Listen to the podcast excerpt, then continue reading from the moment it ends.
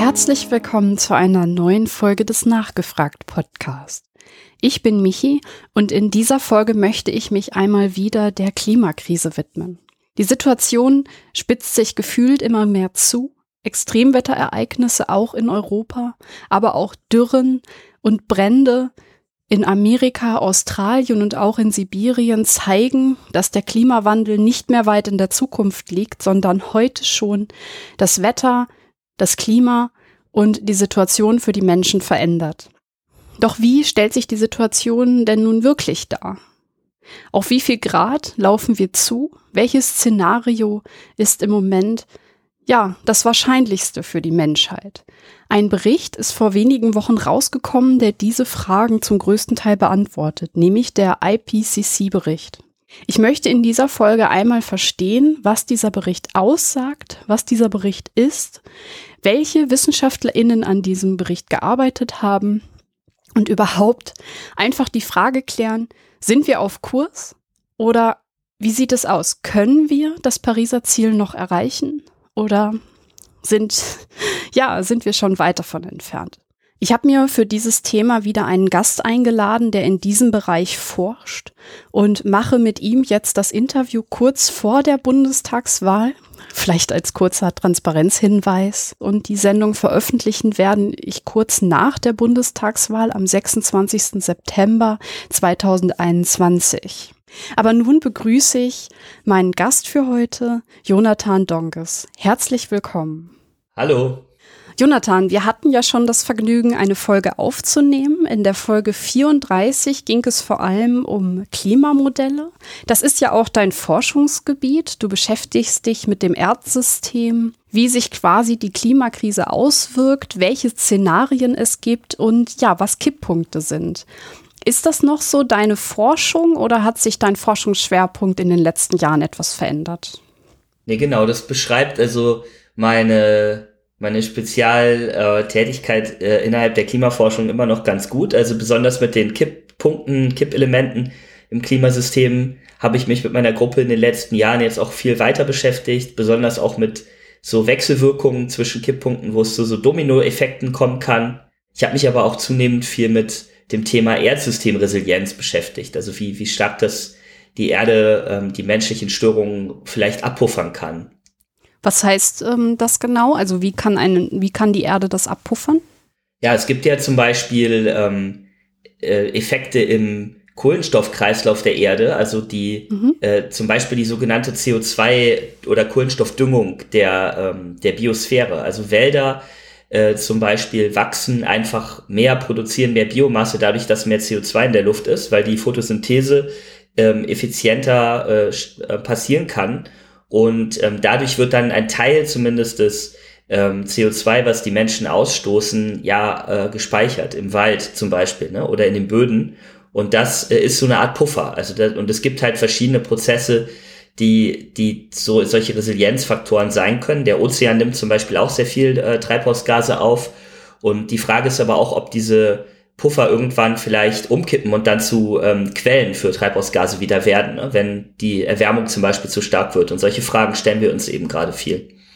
Ich hätte jetzt gesagt, dass wenn der Wald dann irgendwann weg ist, ähm, jetzt sagen wir der Regenwald abgeholzt oder halt eben die borealen Wälder in Europa nicht mehr da sind, dann ist das wahrscheinlich auch keine Hilfe. Und der Ozean wird ja irgendwann wahrscheinlich auch gesättigt sein, oder?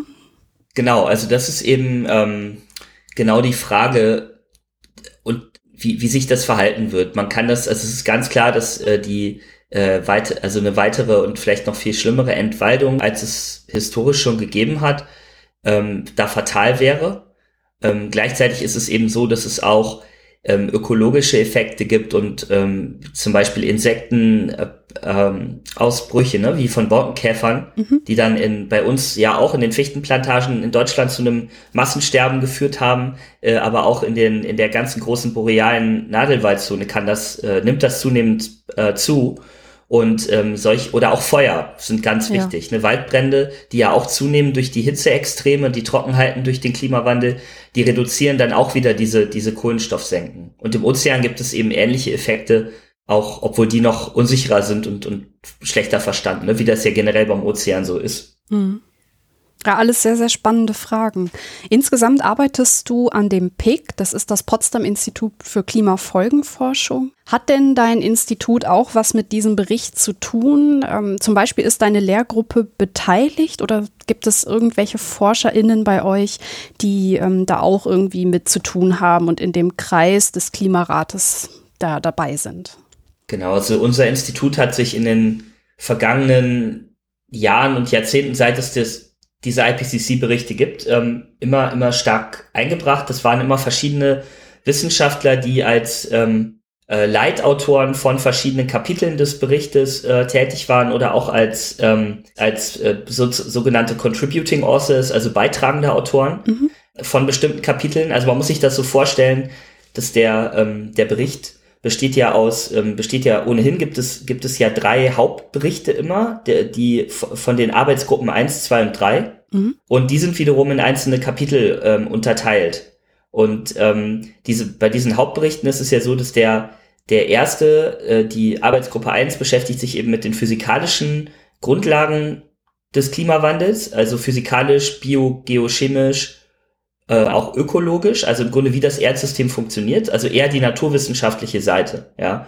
Und das ist auch der Bericht, der jetzt rausgekommen ist von dem von dem Bericht äh, Zyklus Nummer 6, ne, da sagt man denn immer Assessment Report 6, Working Group 1 äh, Report, also der, der Bericht der Arbeitsgruppe 1 in dem sechsten äh, Zyklus der IPCC-Berichte. Und ähm, jetzt mal als Beispiel in diesem in dieser Arbeitsgruppe gibt es dann wiederum verschiedene Kapitel. Ein Kapitel ist dann zum Beispiel zum Meeresspiegelanstieg. Ja. Und in, da gibt es dann zum Beispiel ähm, meine Kollegin Ricarda Winkelmann oder meine, meine Kollegen Stefan Rahmstorff und äh, Anders Levermann, die da in der Vergangenheit schon äh, zu diesem Kapitel zum Beispiel beigetragen haben. Ähm, ja, es haben aber auch äh, ta tatsächlich der jetzige Direktor des PIC, der Ottmar Edenhofer, hat ähm, ähm, einmal die Arbeitsgruppe 3 den Bericht der Arbeitsgruppe 3 sogar geleitet. Ähm, das ist mhm. der über die ökonomischen Aspekte ähm, des Klimawandels und vor allem, wie der Klimawandel aufgehalten werden kann. Mhm, okay. Was ist der zweite Teil? Wenn jetzt ähm, machen wir es doch komplett. Genau, richtig. Ähm, das sind die, die, äh, die Folgen des Klimawandels auf verschiedenste Teile der Erde und menschlicher Gesellschaften. Also da geht es, das ist sozusagen wirklich der Kern eigentlich auch von dem, was unser Institut macht, ähm, die Klimafolgenforschung. Ähm, da geht es dann um, wie die Auswirkungen ähm, sind, zum Beispiel auf Landwirtschaft, auf äh, Wasserversorgung, ne, aber auch auf natürliche Ökosysteme, ähm, auf die Wirtschaft und so weiter bei verschiedenen sozusagen Emissionsszenarien, verschiedenen Temperaturentwicklungen in der Zukunft. Und da kann, das wird dann eben auch ausgerechnet bis auf den Euro ähm, wie da die Schäden möglicherweise sind, aber auch wie viele Menschen betroffen sein könnten, wie viele Tote zu erwarten sind durch Hitzewellen in der Zukunft und so weiter. Also das geht wirklich auch bis hin inzwischen zu Gesundheitsdimensionen. Das heißt aber auch, dass der erste Teil uns vor allem einen Sachstandsbericht gibt und uns halt quasi sagt, wie weit ist die Klimakrise fortgeschritten und wie ist halt quasi das Erdsystem ähm, jetzt gerade oder wie ist es um das Erdsystem bestellt? Kann man das so sagen? Genau, also er, der erste, dieser Bericht der ersten Arbeitsgruppe, da geht es dann um, um den Zustand der, der Erde ähm, als, als solche, ähm, die, um, um die äh, physikalischen eben und biologischen Systeme, die Atmosphäre, Ozean, die Eisschilde, ähm, die, die Biosphäre, ne, die, aber auch die großen sogenannten biogeochemischen Kreisläufe. Also da geht es dann vor allem jetzt um den Kohlenstoffkreislauf, also wie Kohlenstoff zwischen verschiedenen Teilen de, der Erde ausgetauscht wird und da dann zum Beispiel wie er von ähm, der Kohlenstoff, der emittiert wird von ähm, durch den Menschen, ne, durch die Verbrennung von fossilen äh, Energien, aber auch durch Entwaldung und so weiter, Landnutzungsänderungen, der Kohlenstoff gelangt ja erstmal in die Atmosphäre und dann ist aber die Frage, wie verteilt der sich eigentlich auf verschiedene andere Teile? Also wie viel wird dann wieder von, äh, von der Biosphäre, vom Wald zum Beispiel aufgenommen, wie viel wird vom Ozean aufgenommen, wie viel landet im Boden, ähm, wie viel ähm, und so weiter, ne? diese Fragen. Ähm, es geht aber auch um so ganz grundsätzliche Fragen in diesem Bericht der ersten Arbeitsgruppe nochmal zum Verständnis ähm, fundamental des Funktionierens der, dieser Maschinerie, ne, der, ja. des Erdsystems, die auch sehr, sehr wichtig sind. Ähm, und da Dinge, die, die dort zum Beispiel eine Rolle spielen, sind die Fragen von ähm, eben Extremereignissen, dann eben den Kipppunkten, ne, ähm, ob es die gibt, wie groß die Wahrscheinlichkeit ist, äh, dass, dass sie ausgelöst werden können ähm, und so weiter. Also es geht, geht auch um diese, diese grundlegenderen Fragen, die dann natürlich wieder eine große Auswirkung haben für ähm, ja den auch die Handlungsnotwendigkeit, äh, weil, weil eben große Schäden für, für menschliche Gesellschaften zu erwarten sind. Hm, ja, klar. Was würdest du denn sagen, ähm, ist der Bericht an sich unabhängig? Also können die WissenschaftlerInnen da ihre Ergebnisse frei veröffentlichen oder hat die Politik da irgendeinen Einfluss drauf? Es ist so, ähm, dass die Politik ähm, also an, an verschiedenen Stellen schon Einflussmöglichkeiten hat, aber eben nicht, nicht von der Art, dass, dass Ergebnisse komplett bestimmt werden können oder irgendwie vorgeschrieben werden können. Ne? Also man muss sich das so vorstellen, dass die in diesem Prozess ähm, werden eben ähm, Arbeitsgruppen ähm, ja ähm, gebildet für die verschiedenen, äh, für diese verschiedenen Fachkapitel, ne, von denen, von denen ich eben gesprochen habe. Und äh, also Gruppen von Autoren. Und es können ähm, Regierungen und ähm, Beobachterorganisationen können auch äh, Fachleute nominieren, die dann leitende Funktionen in diesen, ähm, in diesen Berichten übernehmen. Es gibt aber auch ähm, einen ziemlich starken wissenschaftlichen Selbstorganisationsprozess auf eine gewisse Art, wo, wo äh, eben zum Beispiel Wissenschaftler, die, die eben auch äh, sehr, sehr renommiert sind in einem bestimmten Fachgebiet, sich bewerben können, ähm, auf ähm, Autoren zu werden, ähm, mhm. beitragende Autoren in, in bestimmten Bereichen. Und sie können sich auch bewerben, bestimmte Bereiche ähm, des, des Berichts zu begutachten. Also wie das mit der mit dem Peer Review ja. ähm, von, von wissenschaftlichen Artikeln ja auch funktioniert. Und ähm, das ist ein offener Prozess, da kann, da kann man sich bewerben und ähm, kann dann, kann dann da Kommentare machen und äh, die Dinge auch, auch wirklich auf die Richtigkeit überprüfen.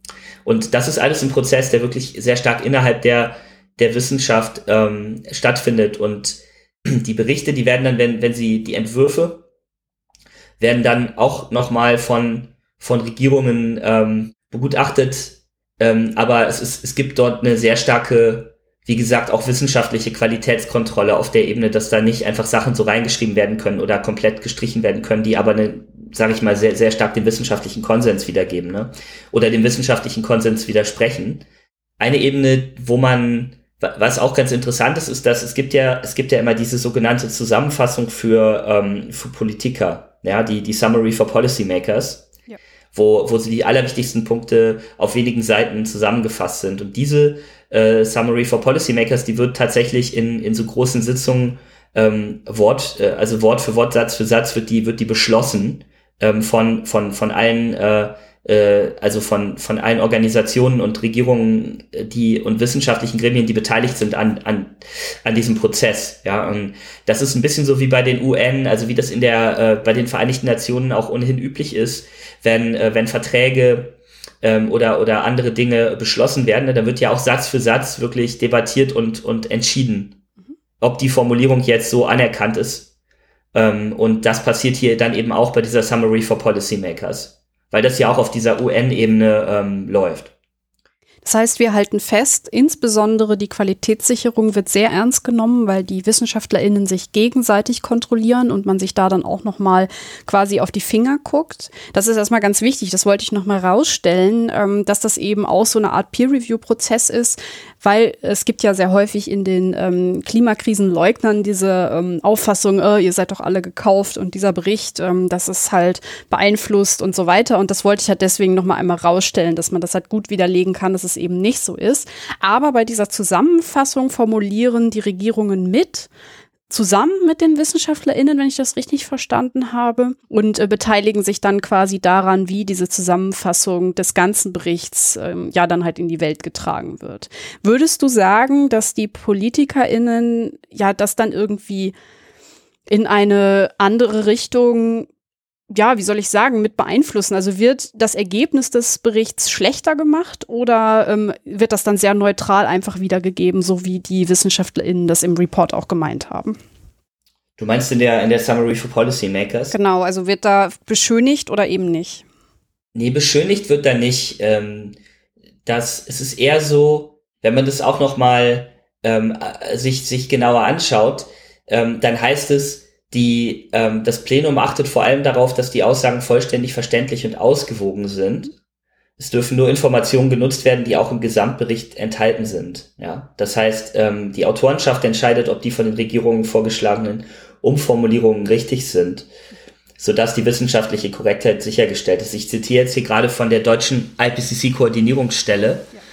Ja. Ähm, das ist aber total wichtig, dass man sich das genau so äh, klar macht, ähm, wie, wie das da steht. Und ich kenne ich kenn auch persönlich Leute, also die die dort äh, auch beteiligt sind für Deutschland in, in diesem Prozess und ähm, habe da auch nichts, nichts Gegenteiliges bisher gehört. Ja, selber. Das ist natürlich anekdotisch jetzt von mir persönlich, aber ich denke, da kann man schon von ausgehen. Was man halt sagen muss, ist, dass vielleicht, wozu das führt, insgesamt dieser Prozess führt. Ich weiß nicht, ob wir da jetzt oder nachher nochmal drauf kommen wollen, aber es führt ja insgesamt schon dazu, dieser ganze IPCC-Prozess, weil eben so viele Wissenschaftler und auch verschiedene ähm, Interessengruppen, auch eben politische Entscheidungsträger irgendwo mit einbezogen sind, führt es eben dazu, dass jetzt nicht unbedingt falsche Dinge ähm, äh, dann veröffentlicht werden, das nicht, sondern Dinge, die eher eher wirklich sehr stark so einem Mainstream, hm. äh, sehr eher konservativ sind, entsprechen, ne, ähm,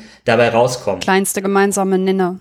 Genau, der kleinste gemeinsame Nenner. Das heißt, es werden tendenziell, und das kann man auch über die, ähm, das ist mir immer ganz wichtig, über die verschiedenen, über die, die vergangenen Berichte des Weltklimarats beobachten, ne? wenn man sagt, es ist ja jetzt schon der sechste und es gab davor ja fünf andere, dass halt die, die Risiken eigentlich immer, äh, die wurden immer, immer zu klein eingeschätzt. Und im, im nächsten Bericht wurde dann das Risiko ein bisschen größer eingeschätzt. Also es wurde gesagt, okay, zum Beispiel für Extremereignisse oder für, für eben diese Kippelemente, da gibt es einen, eine, das kann man richtig beobachten, wie, wie das Risiko, dass solche Dinge auftreten, vermehrt und mit, mit größeren Auswirkungen für menschliche Gesellschaften, dass es bei immer kleineren äh, Temperaturniveaus sozusagen schon auftreten kann, ne? wo man vielleicht beim ersten IPCC-Bericht gesagt hat, das kann erst bei 4, 5 Grad über, ganz über den Daumen gepeilt äh, passieren, sagt man heute, es kann eigentlich schon bei knapp über 2 Grad oder sogar zwischen 1,5 und 2 Grad passieren. Da sprichst du ähm, etwas Wichtiges an, nämlich, ähm, ja, was, was steht denn in dem Bericht drin? Was würdest du sagen? Kann man das irgendwie zusammenfassen oder ähm, müssen wir da dann schon direkt ins Detail gehen? Man kann das grob zusammenfassen. Also erstmal hat der Bericht das sehr bestätigt, dass ähm, die globale Erwärmung, also es ist vielleicht das erste, das nochmal so richtig als, als äh, Bottomline, ja, dass ähm, der, der Klimawandel hat das nochmal bestätigt und nochmal stark mit, mit neuen Daten und, und noch besseren Analysen untermauert, dass der Klimawandel wirklich ganz, ganz, ganz deutlich menschengemacht ist und äh, ganz stark aus der natürlichen Variabilität der, der letzten Tausenden von Jahre der Klimageschichte äh, ausschwenkt, sozusagen. Mhm. Und ähm, das ist schon mal die Baseline. Ne? Ja.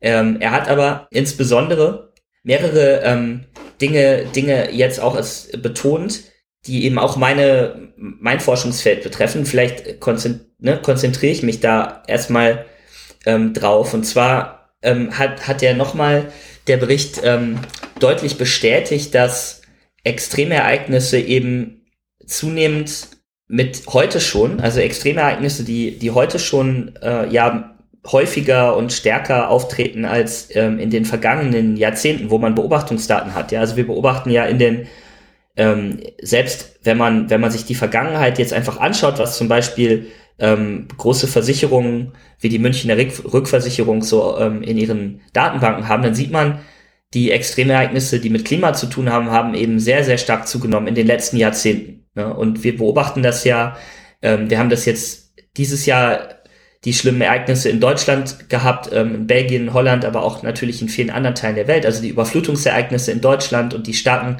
äh, Waldbrände und Extremhitzewellen in Nordamerika oder auch ähm, ne, Südeuropa, Griechenland ähm, und so weiter. Und äh, das sind alles Teile davon. Und es gibt eben ähm, der es, es kann immer stärker, solche Ereignisse können immer stärker dem, dem Klimawandel wirklich auch zugeordnet werden. Das ist diese sogenannte Attributionsforschung, dass gesagt wird, diese, dieses ähm, Ereignis ist zum Beispiel zwei bis zehnmal wahrscheinlicher geworden durch den Klimawandel, als es in dem zu, ähm, basalen vorindustriellen Klima gewesen wäre. Und das ist zum Beispiel für die Überflutungsereignisse in, in Nordrhein-Westfalen, Rheinland-Pfalz ist das jetzt auch gezeigt worden, ne? Das ist eben ein, das Risiko oder die Wahrscheinlichkeit, dass sowas auftritt, die, die ist einfach heute schon durch den Klimawandel ähm, um ein Vielfaches erhöht worden. Wie genau kann man das zeigen, dass ähm, diese Ereignisse dem Klimawandel zugeordnet werden können? Wie funktioniert das? Ähm, das, das ist diese, genau, diese sogenannte Attributionsforschung. Das funktioniert im Grunde folgendermaßen. Man, ähm, man schaut sich, man nimmt sich Klimamodelle, die, die besten mhm. Klimamodelle, die es gibt, und nimmt sich auch noch ähm, ganze, ganze äh, sogenannte Ensembles davon. Also man nimmt sich nicht nur eins, sondern mehrere.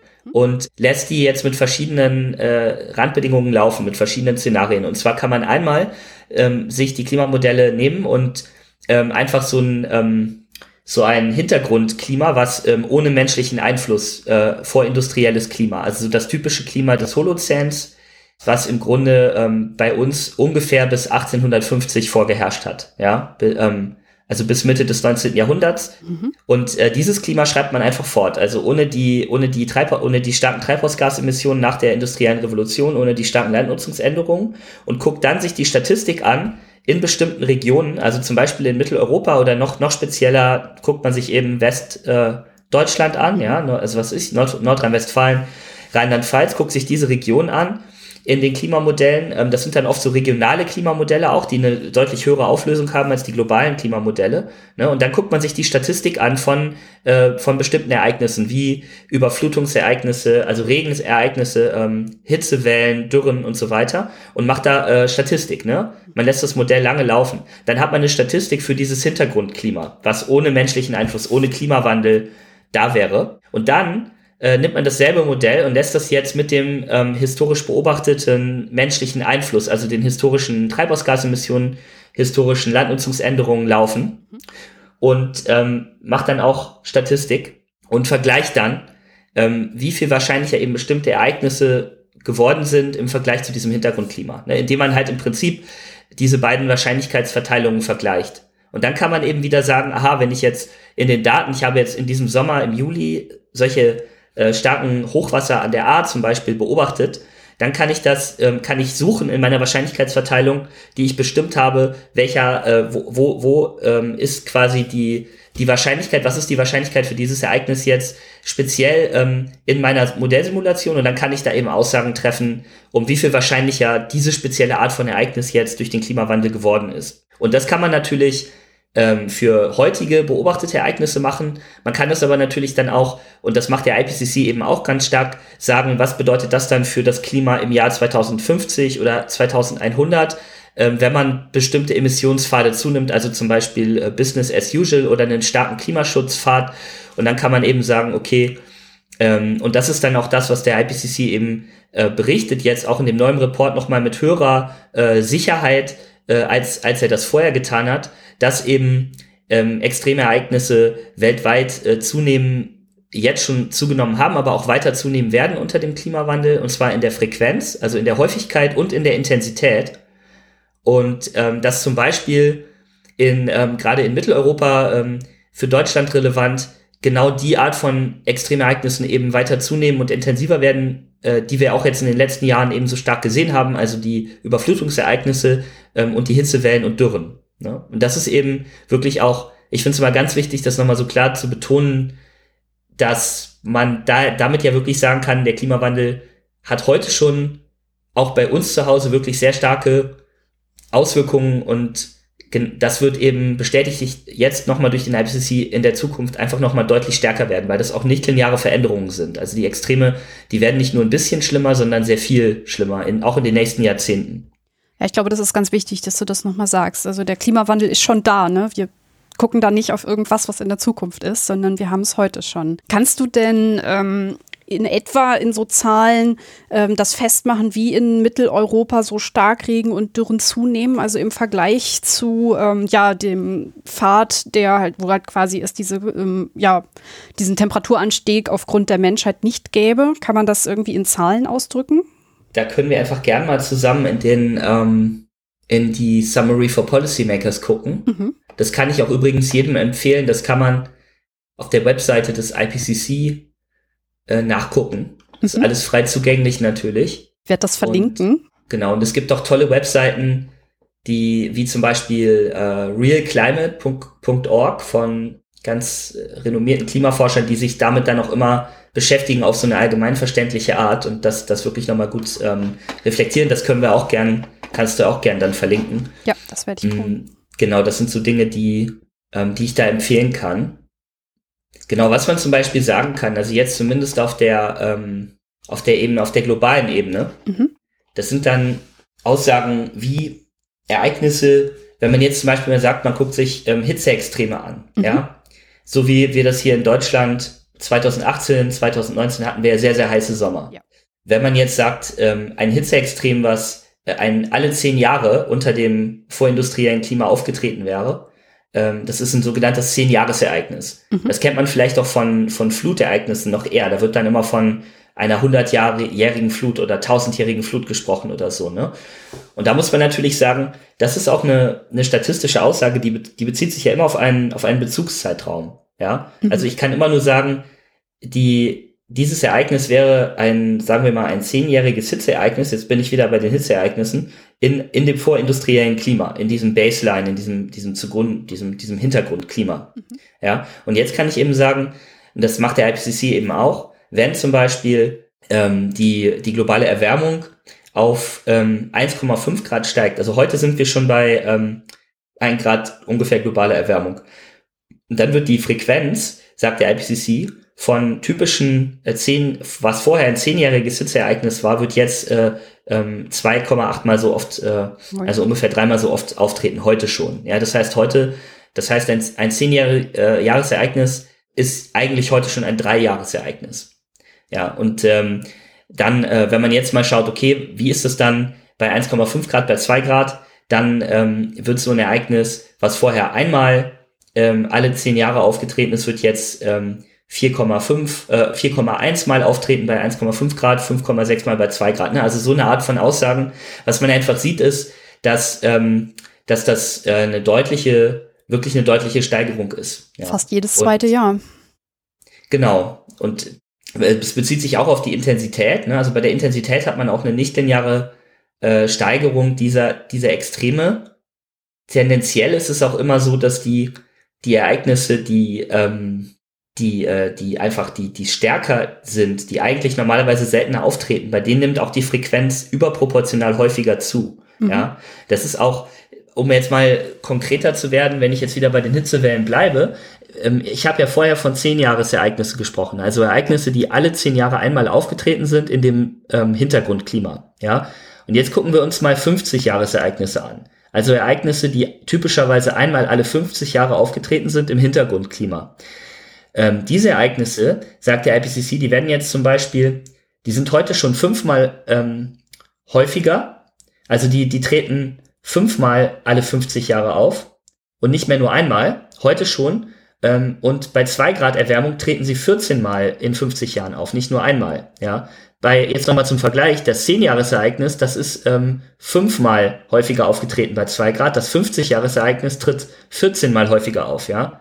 Das heißt, da ist ein, nochmal ein Faktor drei an Steigerung drin für die für die selteneren Ereignisse. Und das ist so eine, und das, das ist auch schlimm, ne? weil, weil das bedeutet, dass ähm, 100 Jahresereignisse oder 1000 Jahresereignisse, bei denen ist dieser Steigerungsfaktor noch größer, weil das einfach so ein nicht linearer Effekt ist. Das heißt, das Ereignis ist nicht mehr selten, weil es halt eigentlich regelmäßig auftritt. Was sind denn so typische Richtig. Beispiele für so 50 oder 100 Jahresereignisse? Was, an was denk, denkst du da oder was, was ist da so ein Beispiel? Ja, das ist schwer, das jetzt ähm, genau an Zahlen festzumachen. Du musst, äh, mir geht es gar nicht um eine Zahl, sondern halt ähm, zum Beispiel was, was ist ein 50-Jahres-Ereignis? Also äh, wir haben jetzt gerade rausgearbeitet, dass sowas wie eine Dürre, das ist so 10-Jahres-Ereignis. Würdest du sagen, dass ein Starkregen ähm, alle 10 Jahre auftritt, also jetzt oh, also in diesem Grundklima? Oder ähm, ist das eher so, gehört das in diese Reihe der 50-Jahres? Ähm, äh, ja, ist das so ein Beispiel dafür?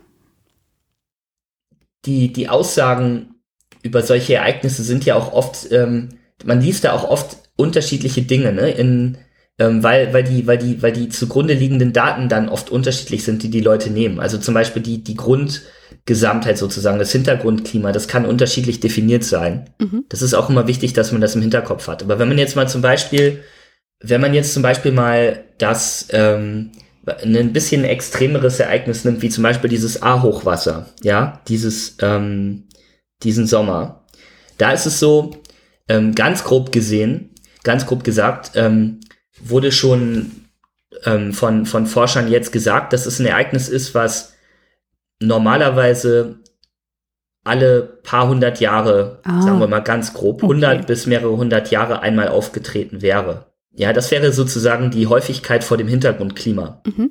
Und durch, ähm, jetzt hat eben diese, diese Attributionsstudie, die, die vor ein paar Wochen veröffentlicht worden ist, gezeigt, dass es jetzt um, durch den Klimawandel kann man sagen, diese Art von Ereignis jetzt schon um einen Faktor plus minus ähm, zwischen eins und zehn, also deutlich mehr als eins auf jeden Fall, ja, aber das ist um den Faktor, sagen wir mal, zwei oder drei bis zehn häufiger geworden ist. Das heißt, man kann sich das so, da, da hat man ja vielleicht eine Vorstellung davon, von den Bildern im Fernsehen oder auch denen, die natürlich, denen, die selbst betroffen waren oder dort äh, geholfen haben, kann man sich, ja, hat man ja eine Vorstellung davon, was das bedeutet. Ne? Was, mhm. das ist wirklich ein ganz katastrophales, dramatisches Ereignis. Es ist eben schon ähm, sehr bedeutsam, wenn man sich jetzt vorstellt, das tritt jetzt nicht mehr nur alle 100 Jahre auf oder, oder sogar noch seltener, sondern es würde jetzt um einen Faktor, sagen wir mal, drei bis zehn häufiger auftreten. Das bedeutet ja, dass es dann alle 30 Jahre auftritt oder sogar alle zehn Jahre. Heftig. Ne? Diese Art von, von, von Hochwasser. Ähm, und zwar, wenn man jetzt sagt, okay, klar, ohne, wenn man annimmt, dass äh, die Infrastruktur nicht verändert wurde, dass keine äh, stärkeren Schutzmaßnahmen getro getroffen worden, ne, was die Auswirkungen jetzt betrifft. Aber ja, die, das rein klimatische ähm, wäre, wäre dann so von der Vorstellung her. Boah, das ist ganz schön heftig. Jetzt hast du gesagt, dass man diese Vorhersagen mit höherer Sicherheit machen kann im Vergleich zu vorher. Was bedeutet das? Also hat man quasi in den früheren Sachstandsberichten, also in den Berichten vor diesem sechsten, also fünf, vier und so weiter, ähm, das noch nicht so mit hoher Sicherheit sagen können, dass diese Extremereignisse dem ähm, Klimawandel zuzuordnen sind? Oder wie muss ich das verstehen? Es gab in, äh, in, den, in den Jahren vor, vor dem jetzt vorliegenden Bericht gab es ähm, relativ wenig Literatur tatsächlich zu, ähm, zu, zur Verbindung wirklich konkret zwischen Klimawandel und, und ähm, Extremereignissen. Also es gab, das ist eine, eine Art von eine, eine Forschung, die erst so in den letzten zehn Jahren, kann man vielleicht sagen, richtig Fahrt aufgenommen hat. Mhm. Deshalb konnten die, äh, waren auch die, die Ergebnisse, die die vorherigen IPCC-Berichte ähm, zusammenfassen konnten, die waren, die waren waren nicht sehr umfassend. Ne? Ähm, da da, da gab es noch nicht so viel Literatur dazu, da waren die Unsicherheiten noch relativ hoch, auch weil die Modelle noch nicht so weit entwickelt waren und auch weil sich einfach noch nicht so viele damit ähm, im Detail beschäftigt hatten. Und das hat sich eben in den letzten zehn Jahren verändert und da konnte jetzt der neue ähm, Sachstandsbericht eben ähm, auf eine viel größere Datenbasis, eine viel größere äh, Basis an, an Publikationen zu dem Thema zugreifen. Ähm, wo, und dadurch hat sich insgesamt einfach das Bild nochmal deutlich die Sicherheit sozusagen in dieser Aussage, die ja der IPCC dann noch immer, immer mit angibt, ähm, deutlich erhöht. Ne? Die Aussage eben, äh, dass extreme Ereignisse ähm, in, in Frequenz und Intensität zunehmen, äh, in fast allen Regionen der Welt und so weiter. Also das kommt vor allem dadurch, dass sich die Forschung da einfach sehr stark draufgestützt hat, auch mhm. auf das Thema und, und die Modelle besser geworden sind. Gilt das nur für diese Extremereignisse, dass sich da die Modelle verbessert haben im Vergleich zu Bericht 5 und den früheren?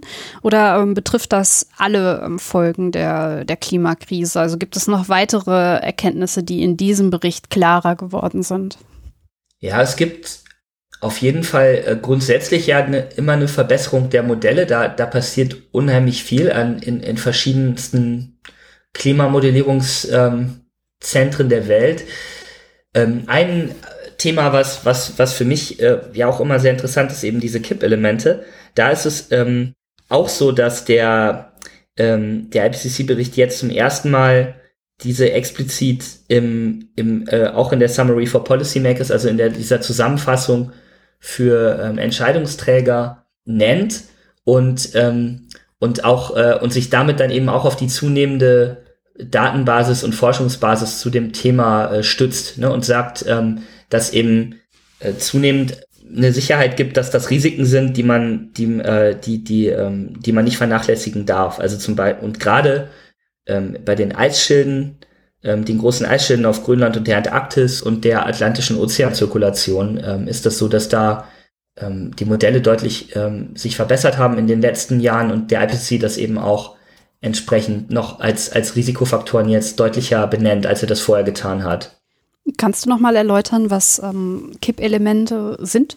Genau, also es geht um, um, das sind große, wichtige Teilsysteme der, der Erde, des Klimas, die wichtige, ja, wichtige Funktionen erfüllen und ähm, mit vielen, auch, auch gerade für die, für uns Menschen. Und äh, die ähm, ein Beispiel sind, sind die, äh, die großen Eisschilde eben nochmal auf Grönland und der Antarktis, die ja ähm, sehr viel Meeres, ähm, sehr viel Meerwasser speichern, ne, sehr viel Wasser speichern. Und ähm, diese Eisschilde haben eben die Eigenschaft, ähm, aufgrund verschiedener nichtlinearer Prozesse, ähm, die, ähm, die ihre Dynamik bestimmen, dass sie, ähm, dass es eben bestimmte Schwellwerte gibt in der globalen Erwärmung, ähm, die, ähm, äh, wo, wo es eben dazu kommen kann, wenn diese Schwellwerte überschritten werden, dass, ähm, dass die Kippelemente dann ähm, in einen anderen äh, langfristig äh, Zustand übergehen, also abschmelzen oder sich äh, sozusagen auseinanderfallen, ähm, ähm, der dann, der dann ganz anders sieht als heute. Ja, also es ist dann so, dass man, wenn dieser Schwellenwert überschritten wird, ähm, eine eine eine teilweise irreversible, also nicht mehr rückgängig äh, zu machende Veränderung angestoßen wird und ähm, der Zustand, in den das System dann übergeht, eben wirklich ganz anders aussieht, also zum Beispiel deutlich zu einem deutlich höheren äh, Meeresspiegel führt, weil eben diese Eisschilde äh, abschmelzen. Und ähm, es ist eben nicht eine graduelle Veränderung. Ne? Es ist nicht so, dass man, wenn man über so eine Schwelle geht, macht es einen riesigen Unterschied. Es ist nicht nur ein, äh, sagen wir mal 0,1 Grad äh, mehr oder weniger macht ja nicht so einen großen Unterschied. Äh, könnte man ja manchmal denken, aber das ist tatsächlich bei diesen Schwellenwerten kann das tatsächlich einen Unterschied machen, einen groß, sehr großen Unterschied. Was auch wichtig ist bei den ähm, äh, Kippelementen, gerade bei den Eisschilden, ist es so, dass die ähm, die Schwellenwerte, die dort abgeschätzt werden von unseren Modellen, teilweise auch schon ähm, zwischen 1,5 und 2 Grad liegen. Ja, also mhm. da, die spielen also auch eine sehr große Rolle ähm, für die äh, Klimaziele, die, die sich die Regierungen ähm, und die Gesellschaften setzen, weil, ähm, ja, weil eben die Auswirkungen, wenn die Kipppunkte überschritten werden, langfristig sehr, sehr groß sein können. Da ist auch eine Verbindung äh, zu, zu einem weiteren, ähm, auch nochmal Highlight-Thema des des neuen, äh, dieses neuen Berichts der ersten Arbeitsgruppe des IPCC, und das ist ja der Meeresspiegelanstieg, mhm. ähm, wo man auch wieder sehen kann, dass der ähm, ähm, die Meeresspiegelprojektionen in der Vergangenheit immer immer sehr konservativ waren, also durch diesen durch diesen IPCC-Prozess und ähm, eben eigentlich mit jedem IPCC-Report ähm, eine größerer Meeresspiegelanstieg prognostiziert wird ähm, für die für die Zukunft. Und ähm, diesmal hat der Weltklimarat hier sogar ähm, größere Risiken, die, die nicht ausgeschlossen werden können, mit aufgenommen. Also zum Beispiel, und, und da muss man jetzt nochmal ganz klar sagen, dieser Meeresspiegelanstieg, der hängt direkt mit den Kippelementen zusammen, äh, auf, ähm, äh, in, vor allem durch Grönland und die Antarktis getrieben, aber auch durch das Abschmelzen eben von Gebirgsgletschern und auch durch die thermische Ausdehnung des Ozeans, also einfach weil ein wärmerer Ozean äh, äh mehr Platz braucht. Das kennt man aus dem Physikunterricht vielleicht noch. Mhm. Ja. Ähm, es ist einfach die Ausdehnung, die thermische Ausdehnung des Wassers spielt auch eine Rolle, aber die größte Rolle äh, längerfristig spielen eben, spielt eben diese, dieses Kippen, die, die Kipppunkte und das Abschmelzen in Grönland und der Antarktis. Und ähm, um mal konkrete Zahlen zu nennen, der ähm, IPCC ähm, prognostiziert eben, dass die die, die globale Erwärmung eben zu diesem Meeresspiegelanstieg führt. Wenn man jetzt mal bis zum Jahr 2100 guckt, dann wird es mindestens äh, einen halben Meter Meeresspiegelanstieg geben ähm, im Vergleich zum ähm, vorindustriellen und ähm, selbst also bei starkem Klimaschutz. Aber wenn, äh, wenn, wenn kein starker Klimaschutz betrieben wird, dann gibt es eben äh, Szenarien, wo bis zum Jahr 2100 sogar bis zu anderthalb Meter oder zwei Meter Meeresspiegelanstieg zu erwarten sind. Das wäre eben, wenn es sehr starke äh, Nichtlinearitäten gäbe in der Antarktis und in Grönland, also sehr starkes Kippen, sehr starkes Abschmelzen dort. Und ähm, das kann dann eben, wenn man nochmal ein paar äh, hundert Jahre weiter guckt, also bis zum Jahr 2300, was ja für die Erde, Erdgeschichte gar nicht lang ist. Ne? Für uns mhm. Menschen kommt einem das schon immer lang vor. Ähm, aber dann, äh, dann kann es eben sogar dazu kommen, dass äh, Meeresspiegel von bis zu 15 Metern nicht mehr ausgeschlossen werden kann bei hohen Emissionen. Ne? Und ähm, man muss sich das mal so vorstellen, dass äh, zwei, 2300, das, das ist ja in, in fast 300 Jahren von heute, das kommt einem sehr lang vor, aber wenn man mal zurückguckt, dann sind wir da im Jahr, wenn ich jetzt nicht, mich nicht verrechne, genau 1700, Anfang des 18. Jahrhunderts, ja, und da kann man sich, da, da weiß man, wer, welche, welche großen Philosophen haben da gelebt, äh, welche Schriftsteller, äh, welche, welche Dinge wurden, wurden da gerade erfunden. Also es ist eigentlich für unsere Menschheits- und Zivilisationsgeschichte auch gar nicht lange her. Ja, und, ähm, und das einfach in die Zukunft mal gedreht, hätte man eine komplett andere Welt auf einmal, wenn man jetzt zum Beispiel diese 15 Meter Meeresspiegelanstieg hat. Ähm, und das sind Dinge, die, die einfach in dieser Deutlichkeit jetzt im neuen IPCC-Report auch ähm, auch neu sind, dass sie so, so deutlich diese großen Risiken, ähm, die da möglicherweise sind, ähm, so, so klar kommuniziert werden. Das ist, das ist schon neu. Du hast jetzt gerade ganz viel über die Eisschilde gesprochen und wenn ich das richtig verstanden habe, ähm, wir sind heute bei einer Erderwärmung von um die ein Grad. Das ist aber ein Durchschnittswert. Das bedeutet, es gibt Gebiete, wo der Wert auch schon ein bisschen höher liegt. Und wenn wir befürchten müssen, dass die Eisschilde schon bei 1,5 bis 2 Grad Erderwärmung kippen, dann sind wir kurz davor oder haben das vielleicht sogar schon überschritten. Du hast in der letzten Folge, die wir äh, aufgenommen haben, auch gesagt, dass es schon Vermutungen gibt, dass gewisse Eisschilde schon längst gekippt sind. Würdest du das heute noch bestätigen oder ähm, weiß man heute, dass, dass wir wirklich nur in Anführungszeichen nur kurz davor sind? Oder gibt es schon Hinweise, dass bestimmte Gebiete schon gekippt sind? Also genau, diese die Situation hat sich da äh, seit unserem letzten Gespräch leider nicht verbessert. Also es ist ähm, äh, in dem Sinne, dass die, ähm, die Hinweise, dass Teile der Westantarktis mhm. ähm, insbesondere schon möglicherweise eine Kipppunkte überschritten haben, die, die ist weiter gültig und ja die Modellsimulationen, ähm, an denen auch unsere Gruppe hier am, am PIC arbeitet, äh, zur Antarktis, die, ähm, die, die unterstreichen das auch nochmal. Also, dass es durchaus einige ähm, Teile der, der, der Westantarktis vor allem auch gibt, die, die eben ähm, bei, bei relativ niedrigen ähm, ähm, Niveaus der globalen Erwärmung auch äh, schon langfristig dann ähm, abschmelzen würden. Also es kommt bei den Eisschilden, das ist ja immer ganz wichtig äh, zu sehen, auch genau wie bei anderen Teilen des Klimasystems, dass oft ähm, das mit einer großen Trägheit reagiert. Ne? Es braucht eben Zeit, um so ein riesiges Eisschild äh, abzuschmelzen oder eben, dass es auseinanderfällt. Das sagt man immer bei der Antarktis eher, weil dort Schmelzen nicht so eine große Rolle spielt, sondern eher das äh, Fließen des Eises ins Meer, ne? das Kalben der Gletscher und so weiter. Das aber eigentlich da zwischen 1,5 und 2 Grad ein starker Risiko äh, Gradient ist. Also das Risiko, dass da große Teile des Eisschilds verloren werden, nimmt dann einfach sehr stark zu in diesem Bereich. Und bei, bei Grönland gibt es auch äh, Hinweise darauf, dass, dass dort möglicherweise zumindest regional schon Kipppunkte ähm, in der Nähe sind. Ja, da gibt es Datenanalysen. Es gibt auch Modellierungen, die zeigen, dass diese Kipppunkte eben auch schon unterhalb von zwei Grad liegen könnten oder eben kurz darüber, sodass man zum Beispiel mit heutigen, äh, also wenn, wenn, wenn heute kein ambitionierter Klimaschutz betrieben würde, dann, dann liegt ja die, die prognostizierte Temperatur etwa zwischen, also etwa bei drei Grad plus minus, ne? Wenn die, die man im Jahr 2100 erwartet. Und da wäre dann schon relativ wahrscheinlich, dass auch ein Kipppunkt in Grönland überschritten würde, ne? Wenn, wenn jetzt eben kein ambitionierter Klimaschutz betrieben wird. Da muss man immer so ein bisschen unterscheiden, ähm, was ist jetzt heute schon möglicherweise passiert in der Westantarktis und was würde in den nächsten Jahrzehnten möglicherweise passieren, zum Beispiel in Grönland. Und um das nochmal klar zu machen, Kipppunkt heißt nicht mehr zurückdrehbar. Richtig? Also es wird dann abschmelzen, egal was wir machen, oder? Es ist, genau, es ist so, dass die, die wissenschaftliche Definition von, äh, von solchen Klimakipppunkten beinhaltet erstmal per se nicht unbedingt, dass die Systeme auch ähm, irreversibel äh, in den anderen Zustand übergehen. Aber es ist tatsächlich so, dass das bei vielen, äh, bei vielen dieser ähm, Kippelemente tatsächlich wahrscheinlich so ist. Also wie zum Beispiel bei den Eisschilden.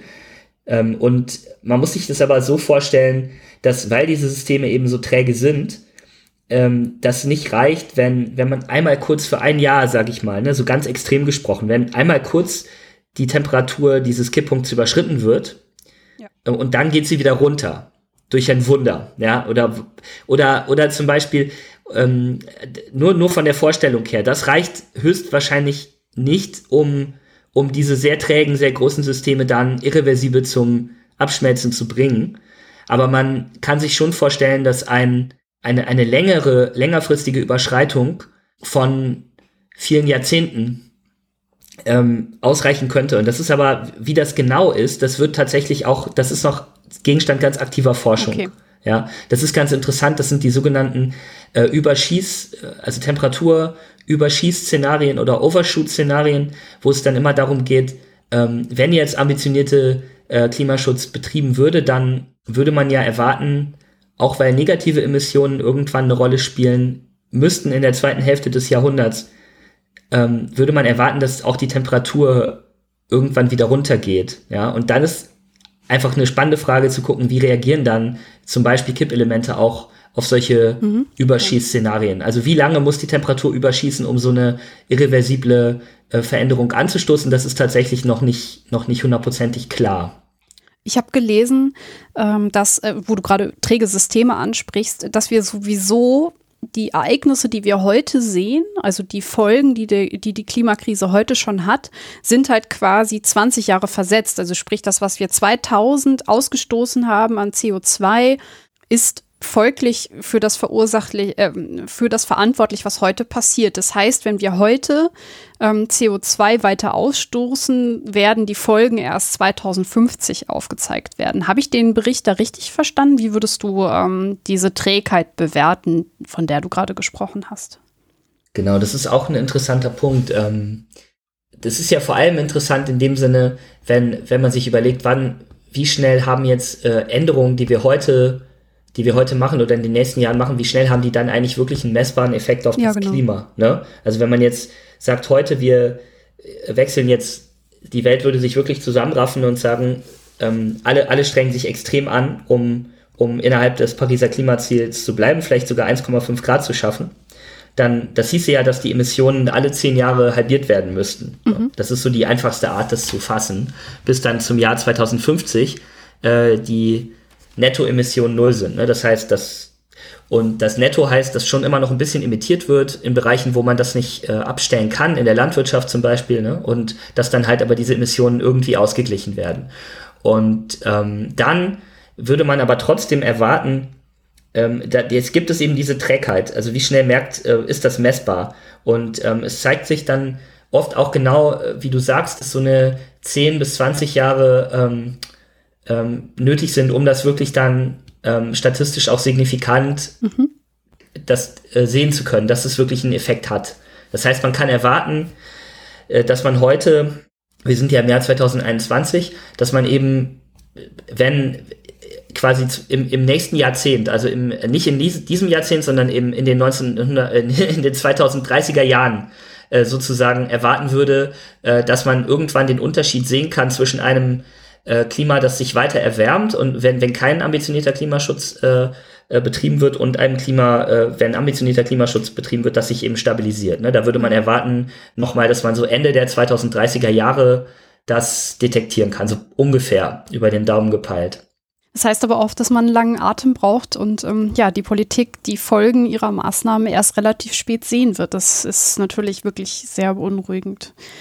Ach, das stimmt. Also hier ist es wirklich schwierig mit, mit so Managementmethoden, ähm, wo man, wo man ständig auf, auf ja. irgendwelche Dashboards guckt und dann immer, immer Tag für Tag die Entscheidung anpassen will. So kann man da nicht agieren, sondern nee. es wird eben weiter auch einen, sehr stark, es wird weiter ein Agieren bleiben müssen, was, was sehr stark auf dem wissenschaftlichen Prozess beruht und, und eben auch wissenschaftliche, eben die, die, die besten Modelle, ne, die besten Klima, äh, und Erdsystemmodelle, die, die verfügbar sind, einbezieht, um eben die Folgen de, der aktuellen Entscheidungen und ähm, quasi Entwicklungspfade der, der Ökonomie und der Gesellschaft, ne, welche Folgen die auf das Klima haben, immer wieder neu zu, ähm, zu erfassen und auch alt, also die möglichen alternativen Pfade und deren Folgen aufzuzeigen, das wird einfach weiter wichtig bleiben, ne, weil das System halt so träge ist. Man muss quasi immer versuchen, so ein bisschen in die Zukunft zu gucken ähm, nicht, nicht, nicht warten kann, ne, bis, bis man dann eine Beobachtung hat. Dann ist es nämlich möglicherweise schon zu spät. Ja.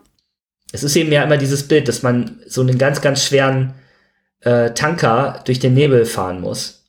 Und man ist dann eben, man kann sich da nicht auf sein Auge verlassen, man braucht, man braucht eine gute Karte, einen Kompass und am besten auch äh, sowas wie Radar oder irgendwas, was eben weit nach vorne gucken kann. Ich finde, äh, der Tanker ist ein gutes Beispiel, ne? weil wenn man den jetzt bremst, ähm, hat er auch erstmal einen riesen Bremsweg. Ne? Also das äh, passt ganz gut ins Bild, was wir gerade aufge aufgemacht haben, aus meiner Sicht. Jetzt hast du gesagt, dass es äh, Kipppunkte in den Eisschilden gibt, aber es gibt ja auch noch weitere Kipppunkte, zum Beispiel Ozean oder Wälder. Ähm, wie würdest du die Lage in, ja, in diesen Systemen bewerten? Gibt es da auch neue Erkenntnisse? Genau, es gibt beim, beim Ozean, ähm, da geht es ja vor allem ähm, immer um die sogenannte atlantische ähm, Umwälzungszirkulation. Also die, das ist ein großes System von Meeresströmungen ähm, im, im Atlantischen Ozean, was, wozu auch der Golfstrom gehört. Mhm. Ja, und ähm, deshalb wird es oft äh, verkürzt so Golfstrom genannt. Ähm, aber dieses System ist eben sehr wichtig für, für das Klimasystem insgesamt, weil es große Mengen von Wärme transportiert zwischen den Tropen und den Polargebieten, aber auch eben dazu führt, dass der Ozean ähm, sich umwälzt, äh, mit, mit ähm, Sauerstoff angereichert wird und auch Nährstoffe eben ähm, in, äh, sich verteilen können im Ozean und so weiter. Das ist extrem wichtig für ähm, die, die Ökosysteme im Ozean natürlich, aber auch für das Klima ähm, in Nordamerika und in Europa zum Beispiel, weil eben sehr viel Wärme aus den Tropen äh, zu uns in den Norden transportiert wird. Ne? Das ja, genau. ist die genau. klassische Geschichte vom Golfstrom, der Europa warm hält, ähm, was auch tatsächlich so ist, ne? wenn man das Klima in Europa vergleicht mit dem Klima in Kanada oder Sibirien auf demselben Breitengrad, dann haben wir ein sehr viel milderes Klima, bei weitem nicht so kalte Winter und so weiter. Und dieses System, ähm, was eben diese, diese Klimaanlage sozusagen, die, äh, die droht ja, die hat äh, das Potenzial zusammenzubrechen, also sich sehr stark abzuschwächen durch die globale Erwärmung. Und ähm, der Grund ist, dass der diese Zirkulation davon ähm, abhängt, dass sich Tiefenwasser bilden kann, also dass die, mhm. das Wasser absinken kann im Nordatlantik und dann quasi neues Wasser aus dem Süden nachziehen kann an der Oberfläche. Mhm. Ähm, wirklich wie so eine Pumpe. Dieses Absinken, das wird eben durch ähm, abschmelzendes Wasser vom Grönland, was, äh, was in den Norden eindringt, durch äh, stärkere Regenfälle und äh, auch durch eine Erwärmung wird das eben abgeschwächt. Ne? Und die, die äh, Abschätzung ähm, ist durchaus, dass es ein Risiko gibt, dass es eben solche, dass solche Kipppunkte in der dieser Zirkulation überschritten werden könnten, durchaus auch schon bei zwei Grad globaler Erwärmung, vielleicht auch darunter, wobei da das Risiko tendenziell eher als, als klein oder sehr unsicher, also die, die Situation ist insgesamt schon sehr unsicher, wird die bewertet, ne? die, die, die Forschungslage. Und ähm, bei, bei höheren Temperaturen nimmt das Risiko dann aber schon auch deutlich zu ähm, dass das passiert. Und okay. ähm, ist einfach nochmal, um das ins Verhältnis zu setzen, zumindest meine persönliche Einschätzung der, der Literatur ist gerade, dass, dass die bei, bei den Eisschilden ähm, die Kipppunkte schon deutlich besser verstanden sind mhm. und äh, es da ein klareres Bild gibt. Ähm, das ist beim, bei der atlantischen Ozeanzirkulation äh, noch, äh, gibt es auch ein klares Bild, was sich herausbildet. Es gibt auch schon seit vielen Jahren hin ähm, Modelle, äh, die zeigen, dass es diese, diesen Kollaps geben kann. Es gibt äh, Daten aus der Erdgeschichte, aus dem Paläoklima, das zeigt, dass sowas in der Vergangenheit oft passiert ist, ne? zum Beispiel während der letzten Eiszeit. Ja. Ähm, und das heißt, äh, ich denke dann immer, ähm, für mich ist es immer, immer sehr, ein sehr wichtiger Hinweis auch, dass, dass man das auch in der Erdgeschichte sehen kann und dass das nicht nur unsere Modelle zeigen, weil ähm, wenn, wenn man eben in der Erdgeschichte sieht, dass es schon passiert ist, dann kann man schon davon ausgehen, da gibt es zumindest ein Risiko, dass es heute wieder passieren kann. Ne, dass das System im Prinzip das Potenzial hat zu kollabieren, dass es eben nicht super stabil ist.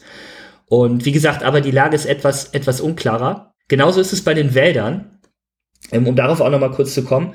Hier sind ja zwei große äh, Biome oder Ökosystemtypen äh, wichtig. Ähm, mhm. Einmal der, der tropische Regenwald und der boreale Nadelwald die, die besonders gefährdet sind ähm, oder besonders äh, ja als gefährdet eingeschätzt werden durch den Klimawandel. Bei den ähm, beim Amazonas-Regenwald ist das sind eben die Risikofaktoren äh, deutliche Zunahme von Dürren, also eine Abnahme von von Regenfällen, aber auch eben eine Zunahme von Extremereignissen, Dürre und Hitzeereignissen, die man dort sieht, die äh, zum ja Zusammenbruch des Waldes führen kann, vor allem zusammen mit einer mit der weitergehenden Entwaldung, ja. ähm, die die dort ja leider wieder zugenommen hat. Ähm, und diese beiden Faktoren zusammen könnten eben dazu führen, dass der Amazonas-Regenwald ähm, in größeren Teilen äh, ja zusammenbricht und eher zu so einer Art Savanne wird. Ja. Ähm, beim borealen Nadelwald sind es eben auch die Extremereignisse, die eine große Rolle spielen äh, und dort zu einem Kipppunkt führen könnten.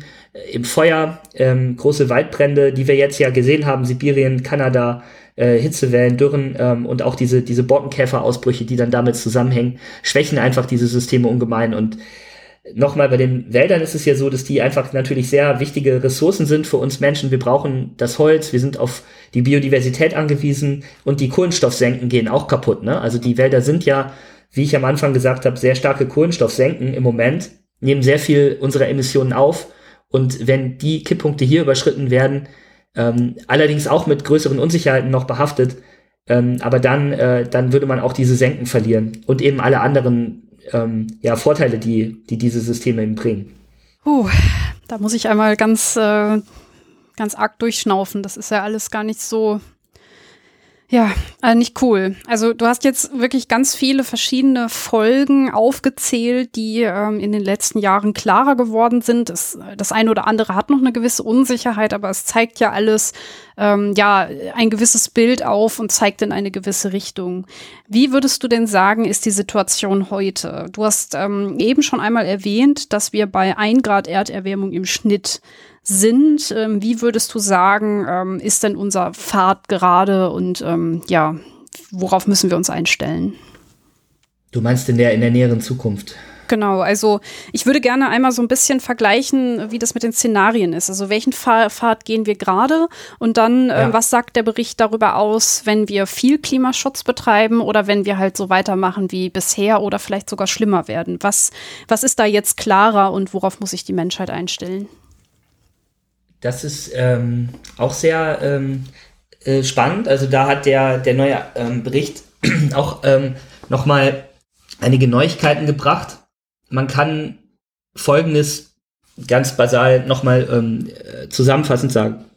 Es ist weiterhin so, dass wenn, wenn die aktuellen ähm, Politik, äh, also die, die, die verabschiedeten Maßnahmen der Politik sozusagen weltweit ähm, eingehalten werden, dann ähm, die schon eben, also muss man jetzt wirklich sagen, verabschiedet, implementiert sind. Da geht es zum Beispiel um eine Kohlenstoffsteuer, die schon verabschiedet ist, oder mhm. ein Ausstiegsplan für Kohlekraftwerke, der schon wirklich äh, zu Gesetzform gegossen wurde. Ja, mhm. dann landen wir, sagen die Projektionen, im Jahr 2100 bei ungefähr drei Grad globale Erwärmung. Ja, das heißt schon deutlich oberhalb ähm, wahrscheinlicher Kipppunkte ähm, bei deutlich häufigeren Extremereignissen und so weiter. Ne?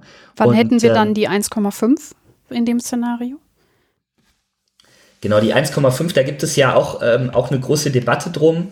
Ähm, da ist es aber, da ist es so, dass die dann sicherlich ähm, bis zum Jahr 2050 mhm. erreicht würde, wenn äh, und möglicherweise eben auch schon deutlich vorher. Ja. Mit da, wo, wobei da dann die Unsicherheiten, auch wann das genau ist, natürlich relativ groß sind. Ja, gut, klar. Es ist aber so, dass die, der, der neue IPCC-Bericht ähm, durchaus gezeigt hat, dass das eben früher passieren kann, als man vorher gedacht hatte.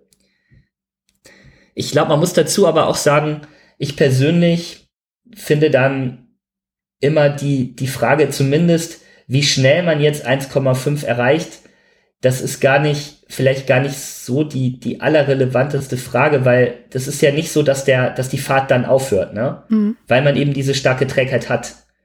Also wenn wir jetzt auf einem Pfad sind, der, der ohnehin bis 2100 zu drei Grad führt, und ähm, wir erreichen jetzt, wir sind auf diesem Pfad und erreichen dann die 1,5 Grad deshalb schneller als auf einem Klimaschutzpfad, dann heißt es ja nicht, dass man dann plötzlich die Bremse treten kann, so einfach. Ne? Und ja, sagen kann, hm. jetzt haben wir es erreicht, dann stoppen wir jetzt, sondern, sondern dann, dann geht die Fahrt ja umso äh, schneller erstmal weiter und es dauert umso länger, bis man gebremst hat.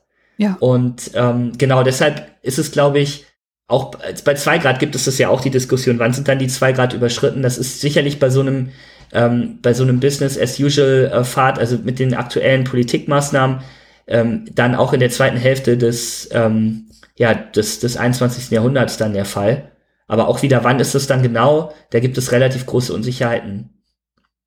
Man kann aber vielleicht noch mal sagen, wie, ähm, wie, wie andere bessere Pfade aussehen würden. Genau, ich wollte auch ja, noch mal mal die positiven äh, Dinge ein bisschen, bisschen hervorstellen. Die, die aktuellen äh, Ziele, die die Regierungen ähm, bekannt gegeben haben im Rahmen des IPCC oder dieses ähm, des COP-Prozesses, Ne? Es gibt ja den, ähm, das muss man auch so ein bisschen trennen. Ne, da habe ich gerade auch selber den, den, den kleinen Versprecher gehabt. Du hattest das ja auch schon bei IPCC. Es gibt ja der, den, äh, der, der Weltklimarat, der IPCC, ist ja ein, ein, ein rein wissenschaftliches Gremium. Also da geht es um die Erstellung wissenschaftlicher Berichte. Und unabhängig davon, aber informiert vom IPCC ist ja der Prozess zu ähm, um das Pariser Klimaabkommen und die, ähm, die, die Einhaltung der Klimaziele oder überhaupt genau. die Festlegung der Klimaziele konkret dann für konkrete Staaten, konkrete Sektoren, äh, konkrete Jahre und so weiter. Und das ist ja ein Prozess, der aktuell läuft. Und dort gibt es ja sogenannte Ziele und, ähm, und Versprechen oder ähm, sogenannte Pledges. Und ähm, da ist es so, diese, ähm, diese, diese Versprechen und Ziele, die, die bisher herausgegeben wurde, wenn man die ähm, mal in die Zukunft rechnet, dann kommt man auf, auf 2,4 Grad Erwärmung im Jahr 2100. Das ist schon mal deutlich weniger als drei Grad. Ja, also ich beziehe mich jetzt hier auf Daten vom auch nochmal äh, zur Transparenz vom Climate Action Tracker. Ähm, das können kannst du dann auch gern später verlinken, wo man das sehr schön sich interaktiv angucken kann. Ähm, und äh, das ist konsistent mit den, mit den Dingen, die im, ähm, im IPCC-Bericht da auch veröffentlicht sind. Es ist dann so, dass man, man sieht also, mit den aktuell versprochenen Maßnahmen kommt man schon auf ähm, 2,4 Grad, aber eben noch nicht unter 2 Grad, erst recht nicht unter 1,5 Grad. Ja. ja. Das heißt, es gibt noch einen sehr starken, eine sehr starke ähm, Diskrepanz, eine Spannung zwischen dem, was aktuell überhaupt versprochen wurde und dem, was, wie es sein müsste, um mit dem Pariser Klimaabkommen konsistent zu sein und äh, sowieso mit dem 1,5 Grad äh, Ziel. Und ähm, die, diese Diskrepanz ist eben eine, die, das ist eine, eine Lücke, die, ähm, die natürlich ja besorgniserregend ist, die aber ähm, durch die durch die Klimaverhandlungen ja angegangen werden soll. Also es gibt ja den Prozess bei den ähm, Vielleicht äh, kommt man da auch ganz natürlich dann jetzt zu der COP, äh, der, der Klimakonferenz in Glasgow, die jetzt im November stattfinden wird, wo es eben darum gehen soll, dass diese Ziele ähm, und, und, und Versprechen ähm, der, der Regierungen, dass die, ähm, dass die ähm, sozusagen ein höheres Ambitionslevel bekommen, ne? dass die verschärft werden, dass die ähm, ambitionierter werden das ist eben genau die Frage, ähm, wie, wie weit man dann kommt. Also ob man von diesen 2,4 Grad dann noch näher an die, ähm, an, eine, an die, an die notwendigen äh, Zahlen rankommt. Und wie das passieren wird, das ist eben sehr spannend. Aber es gibt durchaus ähm, Hochrechnungen oder, oder Abschätzungen, dass es, dass das gelingen könnte, äh, wenn zum Beispiel auch nur die G20-Länder, ähm, die, also die, die reichen Industriestaaten, im Prinzip die auch die Möglichkeit dazu haben, wenn die sich zu einem starken Klimaschutz verpflichten, dass das dann schon reicht, um das 2-Grad-Ziel einzuhalten und dass dann quasi noch genug Luft ist, um die anderen mitzunehmen, die das eben nicht so einfach können. Ähm, das sind aber auch alles teilweise, ja, es sind eben auch optimistische Abschätzungen und man, man muss einfach sagen, dass die, wie gesagt, die, die, die Pariser Klimaziele einzuhalten ähm, und, und erst recht das, das ambitioniertere Ziel, die 1,5 Grad, das bleibt auch weiter extrem ambitioniert und ist aber notwendig, um eben schlimme, die wirklich ganz schlimmen Auswirkungen der globalen Erwärmung, an die man sich auch nicht mehr gut anpassen kann, äh, aufzuhalten. Ja. Und es gibt aber, es gibt noch diese starke Lücke äh, zu, den, zu dem, was aktuell Politik schon ist und zu dem, was versprochen wurde. Ähm, aber was man vielleicht auch sagen kann, auf der Posi also auf der vielleicht etwas positiveren Seite ist, dass so die ganz extremen Klimawandelszenarien, die auch oft gerechnet wurden oder werden immer noch, die, die, die sind inzwischen, werden die als nicht mehr so realistisch eingeschätzt. Also, dass eben so viele Emissionen wirklich in die Luft geblasen werden, wie man annimmt, bei diesem, besonders bei dem, äh, bei dem sogenannten RCP äh, 8.5 Szenario. Das ist immer das, was die schlimmsten Auswirkungen produziert in den Grafiken. Ja. Ähm, das wird inzwischen nicht mehr als so realistisch angenommen, weil, weil man sagt, es kann eigentlich, es ist gar nicht mehr denkbar, auch ökonomisch, dass überhaupt so viel Kohle, das ist eben dann vor allem die Kohle, die das ausmacht, dass überhaupt noch so viel Kohle verbrannt wird, weil das einfach sich nicht mehr lohnt, wirtschaftlich, ne? Ja, weil klar. inzwischen in so vielen Teilen der Welt ähm, erneuerbare Energien und besonders auch Solarenergie ähm, und Windenergie einfach billiger sind ja, als, als Kohle. Und ähm, wenn die, die Preis, äh, der Preisverfall bei ähm, Solarenergie und Windenergie ist immer noch exponentiell, ähm, genauso wie seit, seit vielen Jahren. Das heißt, die Preise halbieren sich da. Für Photovoltaik, glaube ich, alle sieben Jahre pro äh, erzeugter Energieeinheit, sodass äh, hier einfach auch noch, noch deutlich stärkere rein ökonomische Effekte zu erwarten sind, ne? sodass eben wie gesagt, nochmal diese ganz schlimmen, ganz extremen Erwärmungsszenarien im Moment unwahrscheinlich erscheinen. Aber es gibt natürlich immer noch Risiken, ähm, die, die man, die, dass, dass, dass trotzdem zum Beispiel ähm, bestimmte, bestimmte Quellen ähm, im, im Kohlenstoffkreislauf auf einmal sich auftun, wo, wo wieder Kohlenstoff in die Atmosphäre freigesetzt wird. Ne? Also zum Beispiel durch die, ähm, äh, durch das Kippen von Ökosystemen. Und das sind alles vielleicht unwahrscheinliche ähm, Ereignisse, die aber durchaus noch im Rahmen des Möglichen sind. Also so, was, wo der IPCC redet dann gerne von äh, Low Probability High Impact Events, also Ereignisse mit, mit sehr großem, äh, sehr großen Auswirkungen, aber sehr kleiner Wahrscheinlichkeit oder zumindest sehr, sehr hoher Unsicherheit. Und diese Dinge sollte man auch immer noch im Hinterkopf haben. Also man sollte eigentlich immer noch versuchen, ambitionierter zu sein, als man eigentlich sein müsste, um diese, diese, diese, ähm, diese, diese schwarzen Schwäne sozusagen mit ähm, einzuhegen. Ja. Wer sich für das Thema erneuerbare Energien noch mehr interessiert, nur kurz als Hinweis, äh, zu dem Thema habe ich auch schon eine Folge gemacht, das werde ich in den Shownotes einmal verlinken. Da haben wir das so genau aufgedröselt, ähm, so auch so ein bisschen den Vergleich Atomkraft, Kohle und Erneuerbare und wie das mit den Kosten ist. Jetzt hast du gesagt, dass vor allem die G20-Staaten ambitionierter werden müssen. Was heißt das? Vor allem im Hinblick darauf, dass man ja zum Teil echt viel verspricht, aber dass es dann eigentlich nicht wirklich gemacht wird. Wie stark müssten gerade diese Staaten ähm, ja wirklich handeln, ähm, um noch was auszumachen? Um das ganz einfach zu fassen, ähm, muss man eben auf diesen exponentiellen äh, ähm, die exponentielle Verringerung von von von äh, von von Treibhausgasemissionen ähm, muss man muss man abzielen. Ne? Also dass die diese ähm, dieses ähm, Kohlenstoffgesetz, wie das auch schon mal genannt wurde, ähm, äh, dass dass die Emissionen sich alle zehn Jahre jetzt halbieren müssen bis 2050.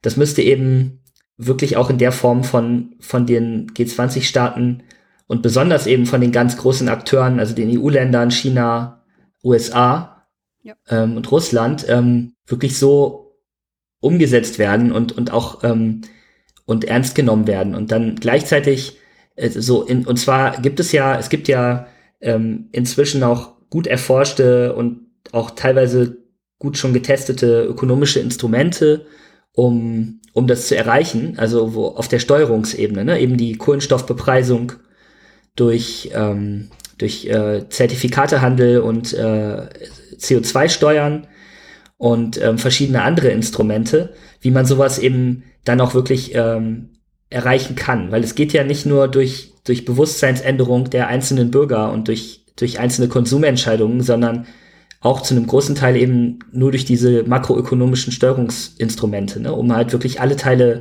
der Gesellschaft und der Wirtschaft da zu dekarbonisieren. Das ist einfach ähm, eine Frage die, die, des Wollens, ne? also die, hm. diese Hürden ja, zu überwinden und die, das, das Problem wirklich ernst zu nehmen und ähm, nicht einfach immer äh, vorzuschieben, dass es zu viel kostet, sondern dass man es eher als eine Chance begreift. Ja. Eine Chance für, für, eine, ähm, für, eine, für eine positive Zukunft, für zukünftige Generationen, aber auch für die Generationen, die jetzt schon leben, für eine Chance für eine ähm, neue industrielle Revolution, wie das ja auch von manchen jetzt schon genannt wurde, und die dann auch wieder Arbeitsplätze schafft und äh, Wohlstand schafft und so weiter. Und ähm, aber auch eine, für eine Chance für, ähm, für Entwicklung, ne? dass man eben auch Länder, die, die sich das selber nicht leisten können, die nicht die technologische äh, äh, Expertise haben, die Industrie, die, äh, die Wirtschaft, die Finanzkraft, dass man denen hilft und ähm, davon dann aber auch profitiert, weil zum Beispiel deutsche Firmen oder europäische Firmen dann äh, eben exportieren können in ja, diese klar. Länder, ne? zum Beispiel in, in Afrika, dass denen halt äh, Solarzellen ähm, bauen und andere Dinge.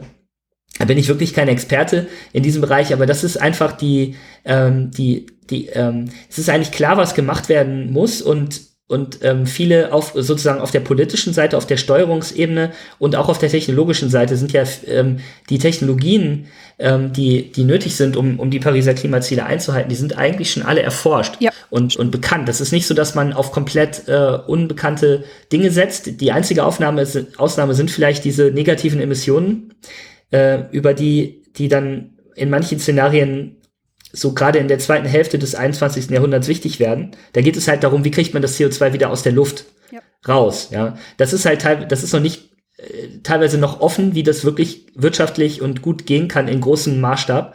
Genau, die anderen Dinge sind alle da. Man müsste es eben, man, man muss es vor allem tun und ähm, dieses Wollen schaffen. Und das wird eben ein, ein ganz wichtiger Schritt sein bei der jetzigen äh, COP im, im November, ob ähm, dieses Ambitionslevel der, der Ziele der Regierung dann wirklich nochmal sich deutlich erhöht. Und, ähm, und das ist einfach auch eine Frage der, ja, der, der Diplomatie und so von so Verhandlungsgeschick sicherlich auch von, von einzelnen Akteuren, das dann zu erreichen. Was glaubst du, ähm, also hältst du es für wahrscheinlich, dass in Glasgow diese ambitionierten Ziele beschlossen werden? Oder glaubst du eher, dass, dass wir äh, den Pfad so weitergehen wie bisher?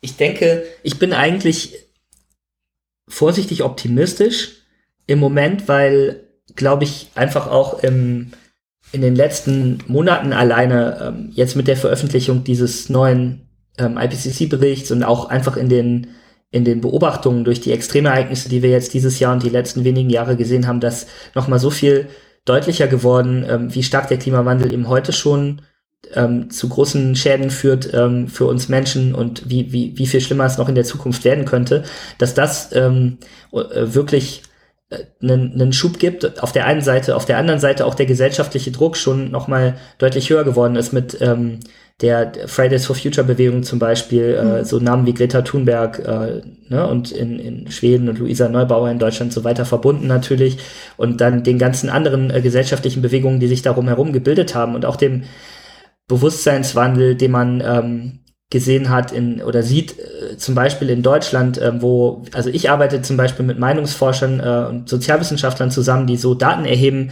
wie wie die Menschen in Deutschland glauben, dass der Klimawandel ein großes Problem ist zum Beispiel. Und die Zahl, die hat äh, hat über Jahrzehnte um zehn Prozent oder so fünf Prozent äh, äh, fluktuiert, ja, gewackelt. Und jetzt ist sie eben 2019 mit Fridays for Future auf 60 Prozent hochgegangen und bleibt ungefähr auf der Höhe. Also die geht nicht mehr runter.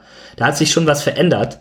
Und das ist ja auch in anderen Ländern so, wenn auch längst nicht in allen, ja, wenn wir nur allein mal an die USA denken, ja. wo ja die Gesellschaft sehr stark polarisiert ist zwischen denen, die 50 Prozent vielleicht, die, die finden, dass man was gegen den Klimawandel tun muss und 50 Prozent denken, dass es den vielleicht gar nicht gibt oder zumindest, dass man nichts dagegen tun muss. Und äh, da, da gibt es Unterschiede, aber vielleicht äh, kann man, vielleicht kann man vorsichtig optimistisch sein, dass das reicht. Also die Evidenz sozusagen und die gesellschaftliche, äh, der gesellschaftliche Druck, um, um was zu bewegen. Ja. Und wenn es nicht reicht, es gibt ja regelmäßige Updates dieser Ziele. Das ist ja was, was im Pariser äh, Klimavertrag auch beschlossen wurde, dass diese Ziele, ich glaube, alle fünf Jahre ähm, aktualisiert werden ja. sollen. Und ähm, wir, wir wären eigentlich 2020 dran gewesen, da war aber Corona. Und deshalb wurde das auf dieses Jahr verschoben.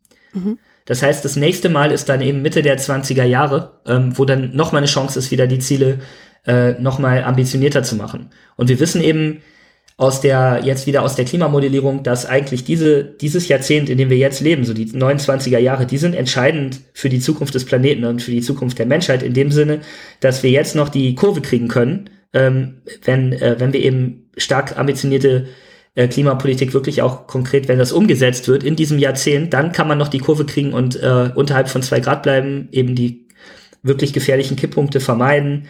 Und ähm, wenn das nicht gelingt, also wenn es, wenn es im, im Jahr, also bis zum Jahr 2030 äh, mehr oder weniger auf dem Business as usual Pfad bleibt, die Emissionen vielleicht sogar noch weiter wachsen, dann wird es echt schwierig. Ähm, und das ist jetzt wirklich, also die nächsten Jahre sind wirklich sehr, sehr entscheidend. Das ist ein sehr wichtiger Appell.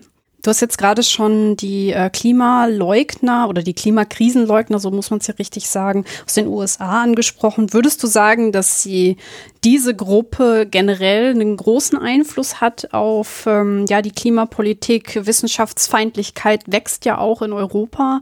Würdest du sagen, das ist ein Problem oder ist das jetzt eher eine Randmeinung? Es ist sicherlich in, in Deutschland ähm, und Europa äh, zum, zumindest so Mittel- und Westeuropa sicherlich eine, eine Randmeinung. Ähm, es gibt aber auch äh, in den USA offensichtlich nicht, wobei es da ja auch Abstufungen gibt. Es gibt auch sehr interessante äh, Studien, die ähm, in den USA zum Beispiel auch, die sich so verschiedene Milieus angucken von, ähm, von Menschen im Bezug darauf, wie sie, wie sie zum Klimawandel stehen. Die haben zum Beispiel auch eben dieses Milieu der, der Klimawandel, wie soll man das sagen, Skeptiker oder Leugner untersucht und auch gesehen, dass es eben ganz stark ganz stark äh, zerfällt in unterschiedliche Gruppen, die, die sehr unterschiedliche Motive haben. Ja, ich kann das jetzt nicht im Detail wiedergeben, aber es ist letztlich, was bei mir hängen geblieben ist, ähm, ist, dass es, es gibt eigentlich nur eine ganz kleine Gruppe von vielleicht zehn Prozent derer, die überhaupt ähm, eben den Klimawandel nicht für ein großes Problem halten oder mhm. sogar für eine Konstruktion halten. Äh, zehn äh, Prozent oder so, das sind wirklich Fanatiker oder, oder so ähm, wirklich Leute, die, die wie quasi religiös mhm. äh, überzeugt sind, dass das, dass das eine Weltverschwörung ist, dass es nicht Realität ist. Ähm, und die anderen sind zerfallen in so verschiedene Gruppen, die aus verschiedenen Gründen das nicht so wichtig finden oder, oder irgendwie unsicher sind, nicht kein Vertrauen haben in die Regierung oder so, aber die jetzt nicht so ganz grundsätzlich ideologisch verbohrt sind. Das ähm, wird dann oft ähm, so interpretiert, dass das vielleicht auch ein Zeichen für Hoffnung ist, weil man die, die nicht ganz verbohrt sind, vielleicht noch ähm, überzeugen kann oder dass die sich selbst überzeugen können äh, davon, wenn es vielleicht dann einfach immer schlimmer wird, dass ja. sie dann irgendwann selber sagen, ähm, das kann, also ich kann jetzt meinen mein Glauben nicht mehr mit der, mit der Realität, mit dem, was mir jeden Tag auf der Straße begegnet, übereinbringen und ändern dann vielleicht auch ihre Meinung.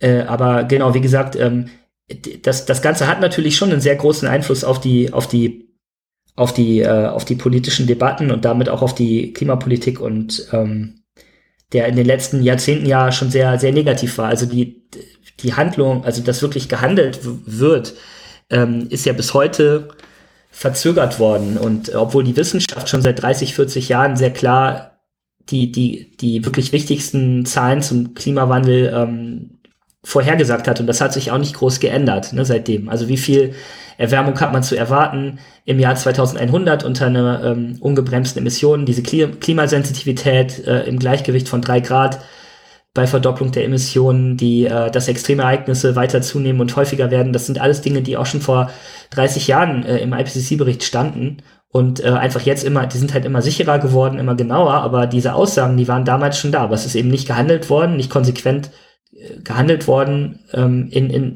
30 Jahren sozusagen. Und das ist natürlich, das hat sehr viel damit zu tun, ähm, dass da gebremst wurde, Lobbyinteressen äh, eine Rolle spielten und ähm, da hat man 30 Jahre die Chance vertan, was zu tun. Das muss man einfach auch ganz klar sagen. Das ist ein Riesenversagen letztlich dieser ganzen Prozesse. Es ist ja auch eigentlich der einfachere Weg, weil wenn man ähm, irgendwie das anerkennt, dann müsste man sich ändern.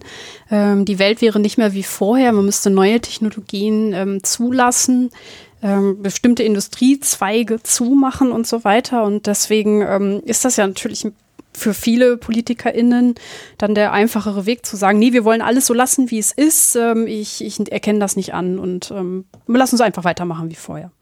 Genau, das ist natürlich immer, immer der einfachste Weg, einfach bei dem, bei dem zu bleiben. Ähm, wie man es kennt. Und die, ja, die Herausforderung ist ja auch, ähm, das ist ja auch menschlich nachvollziehbar. Es ist eine, eine un, ähm, eigentlich eine, eine Veränderung, die, die, die verlangt wird, ähm, sozusagen eine willentliche äh, Entscheidung, bestimmte, also große Teile ne, der, der, der Industrie und der, der Wirtschaft und der Gesellschaft äh, in gewisser Weise zu verändern, äh, wie es das noch nie gab. Ähm, in der Vergangenheit sind ja so Transformationen oft einfach so passiert, ne, wie die industrielle Revolution. Hat ja niemand gesagt, äh, jetzt gibt es eine industrielle Revolution, äh, sondern das ist eben einfach passiert. Und, und heute ist es aber anders. Heute muss das, ähm, glauben ja zumindest viele, muss das wirklich durch eine willentliche Entscheidung jetzt der Politik auf der höchsten Ebene angestoßen werden und gleichzeitig natürlich unterstützt werden durch, durch den Willen, auch möglichst vieler selber einen großen Beitrag zu leisten ne, in ihrem Leben. Und ähm, das ist einfach komplett neu. Das gab es in der Menschheitsgeschichte wahrscheinlich noch nie in der Form. Und entsprechend ist es auch eine entsprechend große Herausforderung. Und ich glaube eben auch, dass die ähm, so eine rein technologie-optimistische Sicht, dass äh, man eigentlich auf der politischen Ebene gar nicht, also vielleicht schon was machen muss, aber, aber nicht so extrem viel, weil ähm, die, die technologische Entwicklung das quasi von alleine lösen wird. Also es ist jetzt auch überspitzt, aber manche haben ja so eine Haltung, ne, dass die einfach, ähm, dass es reicht, dass die erneuerbaren Energien einfach immer billiger werden und dass bestimmte andere Technologien immer billiger werden, dass das Problem sich dann schon lösen wird. Und das, das glaube ich eben nicht. Und das glaubt, es ist auch grundsätzlich so an unserem Institut. Und ähm, ich glaube auch, dass viele, die meisten Politiker das inzwischen ähm, hoffentlich auch so sehen, zumindest in Deutschland, dass das nicht reichen würde. Hm. Ja, aber das sind eben so die großen Konfliktlinien dann auch, ne? genau solche Punkte. Wie viel ähm, um die es dann immer geht in den Diskussionen jetzt und die sich dann, die dann auch natürlich große Konsequenzen für das Klima am Ende haben werden. Also verlässt man sich einfach nur auf diese technologische, ähm, ökonomische Eigenentwicklung oder macht man eine sehr starke staatliche Steuerung mit, mit großer CO2-Bepreisung und so, um das in die richtige Richtung zu lenken? Was sind die richtigen Instrumente? Wie ist es dann mit äh, der, äh, den sozialen Auswirkungen? Also die, das kann ja auch zu sehr großen Auswirkungen auf, auf die ähm, ja, äh, soziale Ungleichheit zum Beispiel führen, wenn, wenn, bestimmte, äh, wenn, wenn bestimmte Arten von CO2-Bepreisung gemacht werden und es dann keinen Ausgleich gibt, dann ist es ja typischerweise so, dass arme Haushalte, ärmere Haushalte deutlich stärker betroffen sind. Ne? Wenn zum Beispiel der Sprit teurer wird, das Gas für die Heizung teurer wird und äh, dann halt nicht mehr so viel Geld für, für Essen da ist oder für, für Urlaub und so. Das merken natürlich die Reichen nicht so, denen ist das egal. Ja, das heißt, wir müssen einfach da den Spagat ähm, schaffen, alle mitzunehmen und ähm, ja, vor allem ähm, handeln. Du hast das in dieser Sendung sehr gut rausgearbeitet, auch warum. Es wird am Ende irgendwie alle treffen. Also es kann sich keiner ja da irgendwie rauskaufen, sage ich jetzt mal. Und äh, du hast irgendwann schon einmal angesprochen, äh, dass die Kosten, um ähm, die Klimakrise abzufedern, sehr hoch sein wird. Aber du hast auch rausgearbeitet, dass die Kosten, die die Klimakrise verursacht, diese Temperaturerhöhung, die wird immer weiter steigen. Und das muss man auch berücksichtigen. Und deswegen möchte ich deinen Appell unterstreichen, dass wir handeln müssen, dass diese Jahre entscheidend sind. Wir dafür sorgen müssen, dass die äh, Kipppunkte vermieden werden. Und dazu ist es nötig, dass wir jedes Jahr die Emissionen halbieren, um eben nicht auf diese drei Grad bis ähm, 2100 zu kommen. Alle zehn Jahre. Alle, Alle zehn, zehn, Jahre, Jahre halbieren. Oh. Ja. Ja, sorry, habe ich jetzt ein bisschen übertrieben. Aber jedes Jahr wäre natürlich schön. ja. naja, gut, also ähm, je weniger wir ausstoßen und je ja, je schneller wir auf Netto Null kommen, umso besser für die ganze Situation. Ähm, ja, und wir hoffen, dass in Glasgow da entsprechend gehandelt wird, dass die Staaten sich committen auf eben diese Ziele und ähm, dass wir nicht auf eine hohe Erwärmung ähm, Ende dieses Jahrhunderts gelangen und dass wir die drei Grad äh, vermeiden und vielleicht sogar noch das Klimaziel von 1,5 Grad erreichen, auch wenn du rausgearbeitet hast, dass es sehr unwahrscheinlich ist. Kann man das so als Zusammenfassung so sagen? Nee, ich fand, das war schon das war schon eine gute, äh, genau, eine gute Zusammenfassung. Ich glaube, vielleicht, ähm, wenn ich noch zwei Punkte ergänzen darf. Klar. Genau, 1,5 Grad, wenn man sehr ambitioniert ist, dann ist es nicht unbedingt sehr unwahrscheinlich, aber es ist natürlich das unwahrscheinlichste Szenario. Ähm, und, ja. und noch darunter wird man, wird man kaum, kaum kommen können. Ne? Das ist, glaube ich, ähm, es ist eine Frage der, letztlich eine Frage der Ambition. Und äh, die Ambition ist aber natürlich realpolitisch dann doch auch, hat ja, hat ja Grenzen und das wird dann wahrscheinlich am Ende den Ausschlag geben, was überhaupt erreichbar ist. Plus natürlich bestimmte Dinge, auch wie, wie so technologische Entwicklungen, die man nicht gut vorhersagen kann. Gerade wenn es jetzt mehr als ein paar Jahre in die Zukunft geht.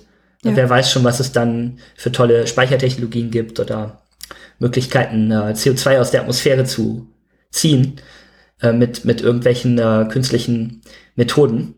ein anderer Punkt ist nochmal zu den, vielleicht kurz zu den Kosten. Ja. Ähm, das ist auch, finde ich, immer ganz wichtig zu betonen. Auf, ähm, es gibt da so verschiedene Ebenen. Auf der einen Ebene, auf so einer rein ökonomischen Ebene, ist es ja ähm, auch schon ähm, in dem, in dem Stern Report gezeigt worden, schon vor, vor zehn Jahren, ja. dass, ähm, dass es billiger ist, Klimaschutz zu machen, als, als keinen Klimaschutz zu machen, weil einfach die Kosten für den äh, für die für die notwendige Transformation sind eben deutlich geringer als die Schäden, die der Klimawandel verursacht und das eben sogar bei einer konservativen Schätzung der Schäden, weil die Schäden, die werden dann ähm, die, da wurden oft dann zum Beispiel die Möglichkeit von Kipppunkten, äh, die überschritten werden, nicht mit eingerechnet. Es wurden auch so Kaskadeneffekte in der Wirtschaft äh, nicht mit eingerechnet, dass äh, zum Beispiel bestimmte, dass eben auch Bereiche betroffen sein können vom Klimawandel, die gar nicht direkt dem Wetter ausgesetzt sind, ne? Ja. sondern dass es auch diese indirekten Effekte gibt. Ähm, und all das sagt eben, okay, es ist eigentlich auch rein ökonomisch billiger und volkswirtschaftlich sinnvoll, Klimaschutz zu machen. Ähm, das zweite ist, sind so Folgen, die, die nicht direkt finanz, äh, finanziell ähm, sind oder monetarisierbar sind. Und eigentlich glaube ein, ein ganz wichtiges, was man da mal herausheben sollte, ist auch sowas wie der, der, der, äh, die globale Sicherheit, der Frieden. Äh, mhm. Äh, weil wir einfach wissen, dass ähm, manchmal wird ja noch argumentiert, selbst wenn es Klimawandel gibt, wäre es sinnvoller, zum Beispiel in Deutschland sich anzupassen an den Klimawandel, als, als eben einen ambitionierten Klimaschutz zu machen. Da wird ja oft gesagt, ja, Deutschland macht ja nur zwei Prozent der Emissionen. Ähm, wir sollten, das macht gar keinen Sinn, wenn wir hier äh, Emissionen einsparen, sondern wir können das sowieso nicht ändern, wir müssen eigentlich uns nur anpassen. Ne? Das wird ja manchmal argumentiert. Das ist, finde ich, falsch, äh, sowieso, ja. ne? aber ähm, ein, ein Punkt, den man dann vergisst, ist eben auch, dass ähm, dass der Klimawandel eben in Regionen, die, die nicht äh, sich anpassen können, also im großen Teilen des globalen Südens zum Beispiel, ähm, dass der zu einer starken Destabilisierung führen kann. Ähm, und damit eben dann auch zu dort kriegerischen Auseinandersetzungen, äh, Migration und so weiter. Und das werden wir, davon werden wir auf jeden Fall ähm, Folgen zu spüren bekommen, auch in Europa, und ähm, das darf man einfach immer nicht vergessen, dass es da auch diese anderen Dimensionen gibt, neben diesem, was jetzt nur ähm, vor der eigenen Haustür passiert und von dem, was vielleicht rein ökonomisch ist, ja. ähm, sondern eben auch Sicherheit, äh, Frieden, äh, internationale Zusammenarbeit und so sind eben auch sehr, sehr wichtige Dinge, die, die da eben auch, ähm, äh, die man mitdenken muss ja. ähm, bei diesen Prozessen. Ja, ich denke, dass genau dieses Thema wird ja dann, wenn ich dich richtig verstanden habe, in den zwei weiteren Teilen ähm, des Berichts dann noch veröffentlicht werden. Und da wird genau. dann noch auf diesen Aspekt sicherlich nochmal besonders eingegangen. Ähm, ich finde es gut, dass du das jetzt nochmal rausgearbeitet hast. Ähm, ja, es gibt einfach nur sehr, sehr viele Gründe, ähm, nicht nur die Klimakrisenfolgen an sich, sondern auch, wenn man sich die Gesellschaft anschaut, ähm, Kriege und anderes, Krieg um Wasser zum Beispiel fällt mir da direkt ein. Ähm, es genau. gibt viele, viele Gründe, warum man ähm, das Klima schützen muss, warum man das Erdsystem schützen muss und warum es so wichtig ist, dass wir in den nächsten Jahren handeln. So, ähm, ja, habe ich denn sonst noch einen Aspekt vergessen, den du gerne ergänzen möchtest? Oder können wir den Sack an der Stelle hier zumachen? Ich glaube, nee, wir können den Sack erstmal zumachen. Genau, das Thema ist natürlich wirklich vollumfänglich und ähm, es gibt viele Teilbereiche, auf die man natürlich auch noch mal im Detail eingehen könnte. Aber ich wollte jetzt vor allem einmal einen Rundumschlag machen. Was sagt der Bericht aus? Wo stehen wir gerade? Und ähm, Dankeschön, dass du mir das so eingängig erläutert hast mit vielen Beispielen und dann halt auch die Zahlen so ein bisschen griffig gemacht hast. Das hat mir wirklich äh, sehr viel weitergeholfen und äh, vielen Dank, dass du dir dafür die Zeit genommen hast. Ja, super, habe ich, hab ich sehr gern gemacht. Ja, es hat, äh, hat mir auch sehr viel Spaß gemacht. Also vielen Dank ähm, dafür.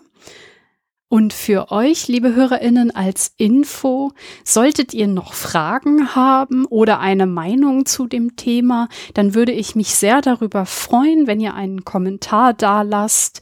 Ihr könnt unter der Sendung in einen Kommentarbereich scrollen und ich würde mich sehr freuen, wenn wir da in den Austausch kommen würden. Wenn euch die Sendung insgesamt gefallen hat, freue ich mich natürlich wie immer auch über eine Bewertung. Das könnt ihr auf allen Portalen tun, die meinen Podcast führen. Das ist zum Beispiel Apple oder auch Spotify.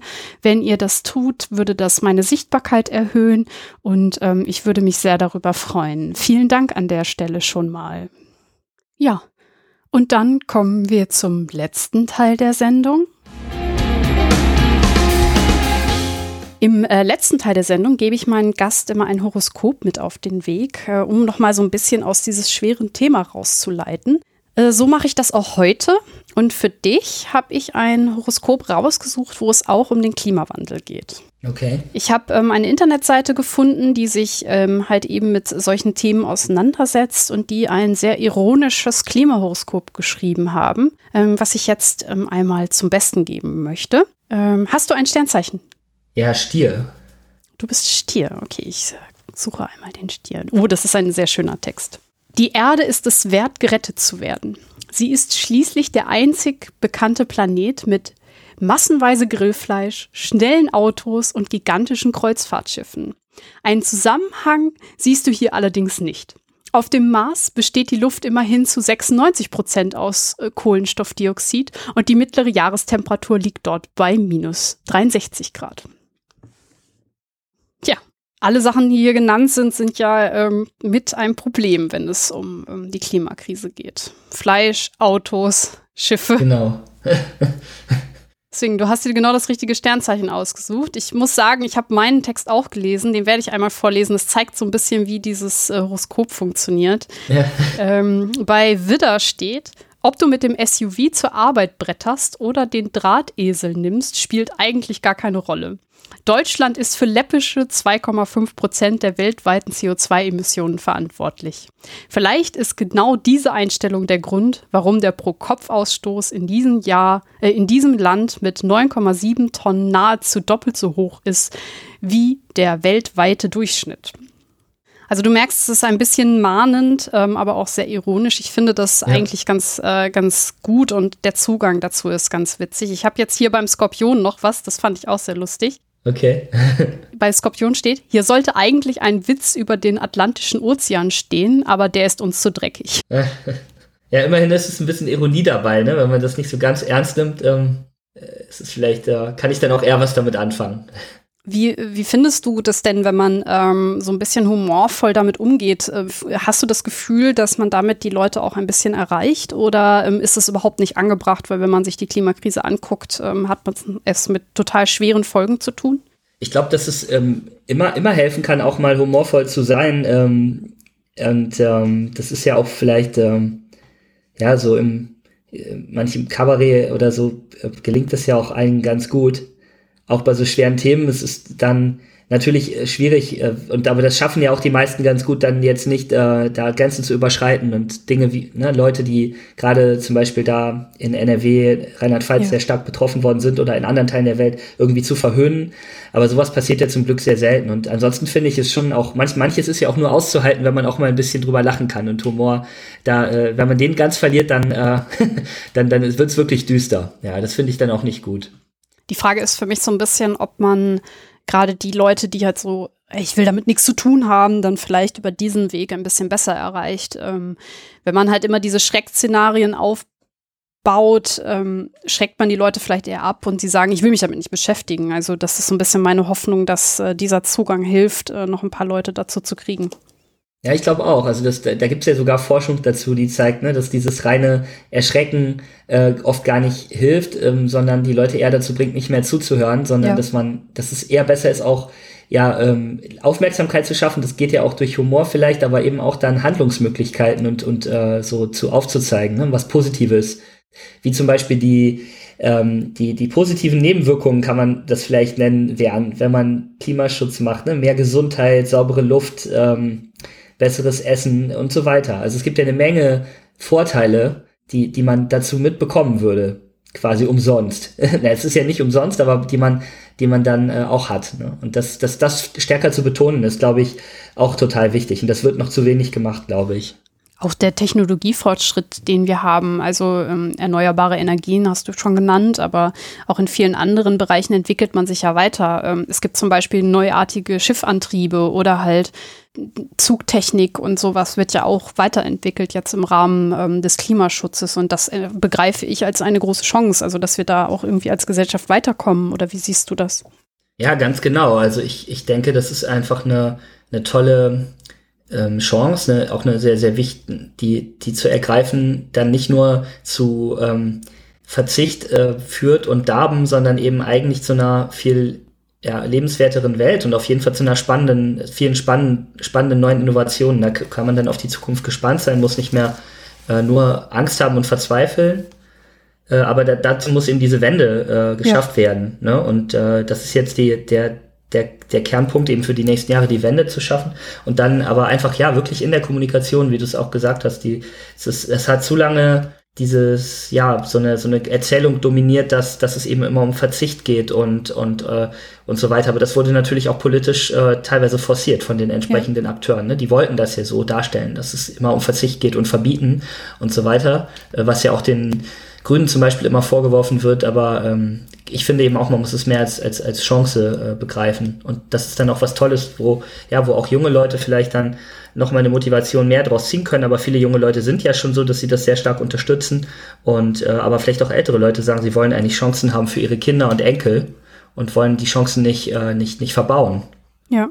Wichtig ist dabei natürlich, dass wir alle mitnehmen und du hast es äh, in der Sendung schon angesprochen, dass man halt gerade armen Familien dann äh, hilft, aber nicht nur in Deutschland, sondern auch den ärmeren Ländern hilft und ähm, ja halt alle mitnimmt auf dem Weg ähm, ja in eine möglichst ähm, Klimakrisen ein, also wo halt die Klimakrise etwas gemildert wird und dass man den Pfad ähm, einer besseren Welt geht. Ja, wollen wir hoffen, dass es gelingt. Hoffen wir es. Wir gucken auf Glasgow und ähm, drücken die Daumen, dass dort ambitionierte Ziele besprochen werden. Gut, dann sind wir hiermit am Ende der Sendung. Ich bedanke mich ein zweites Mal bei dir. Äh, wie gesagt, ähm, der Wissensinhalt dieser Sendung ist extrem hoch und danke dir für diese guten Zusammenfassungen. Sehr gerne. Und an euch, liebe HörerInnen, danke fürs Zuhören. Tschüss.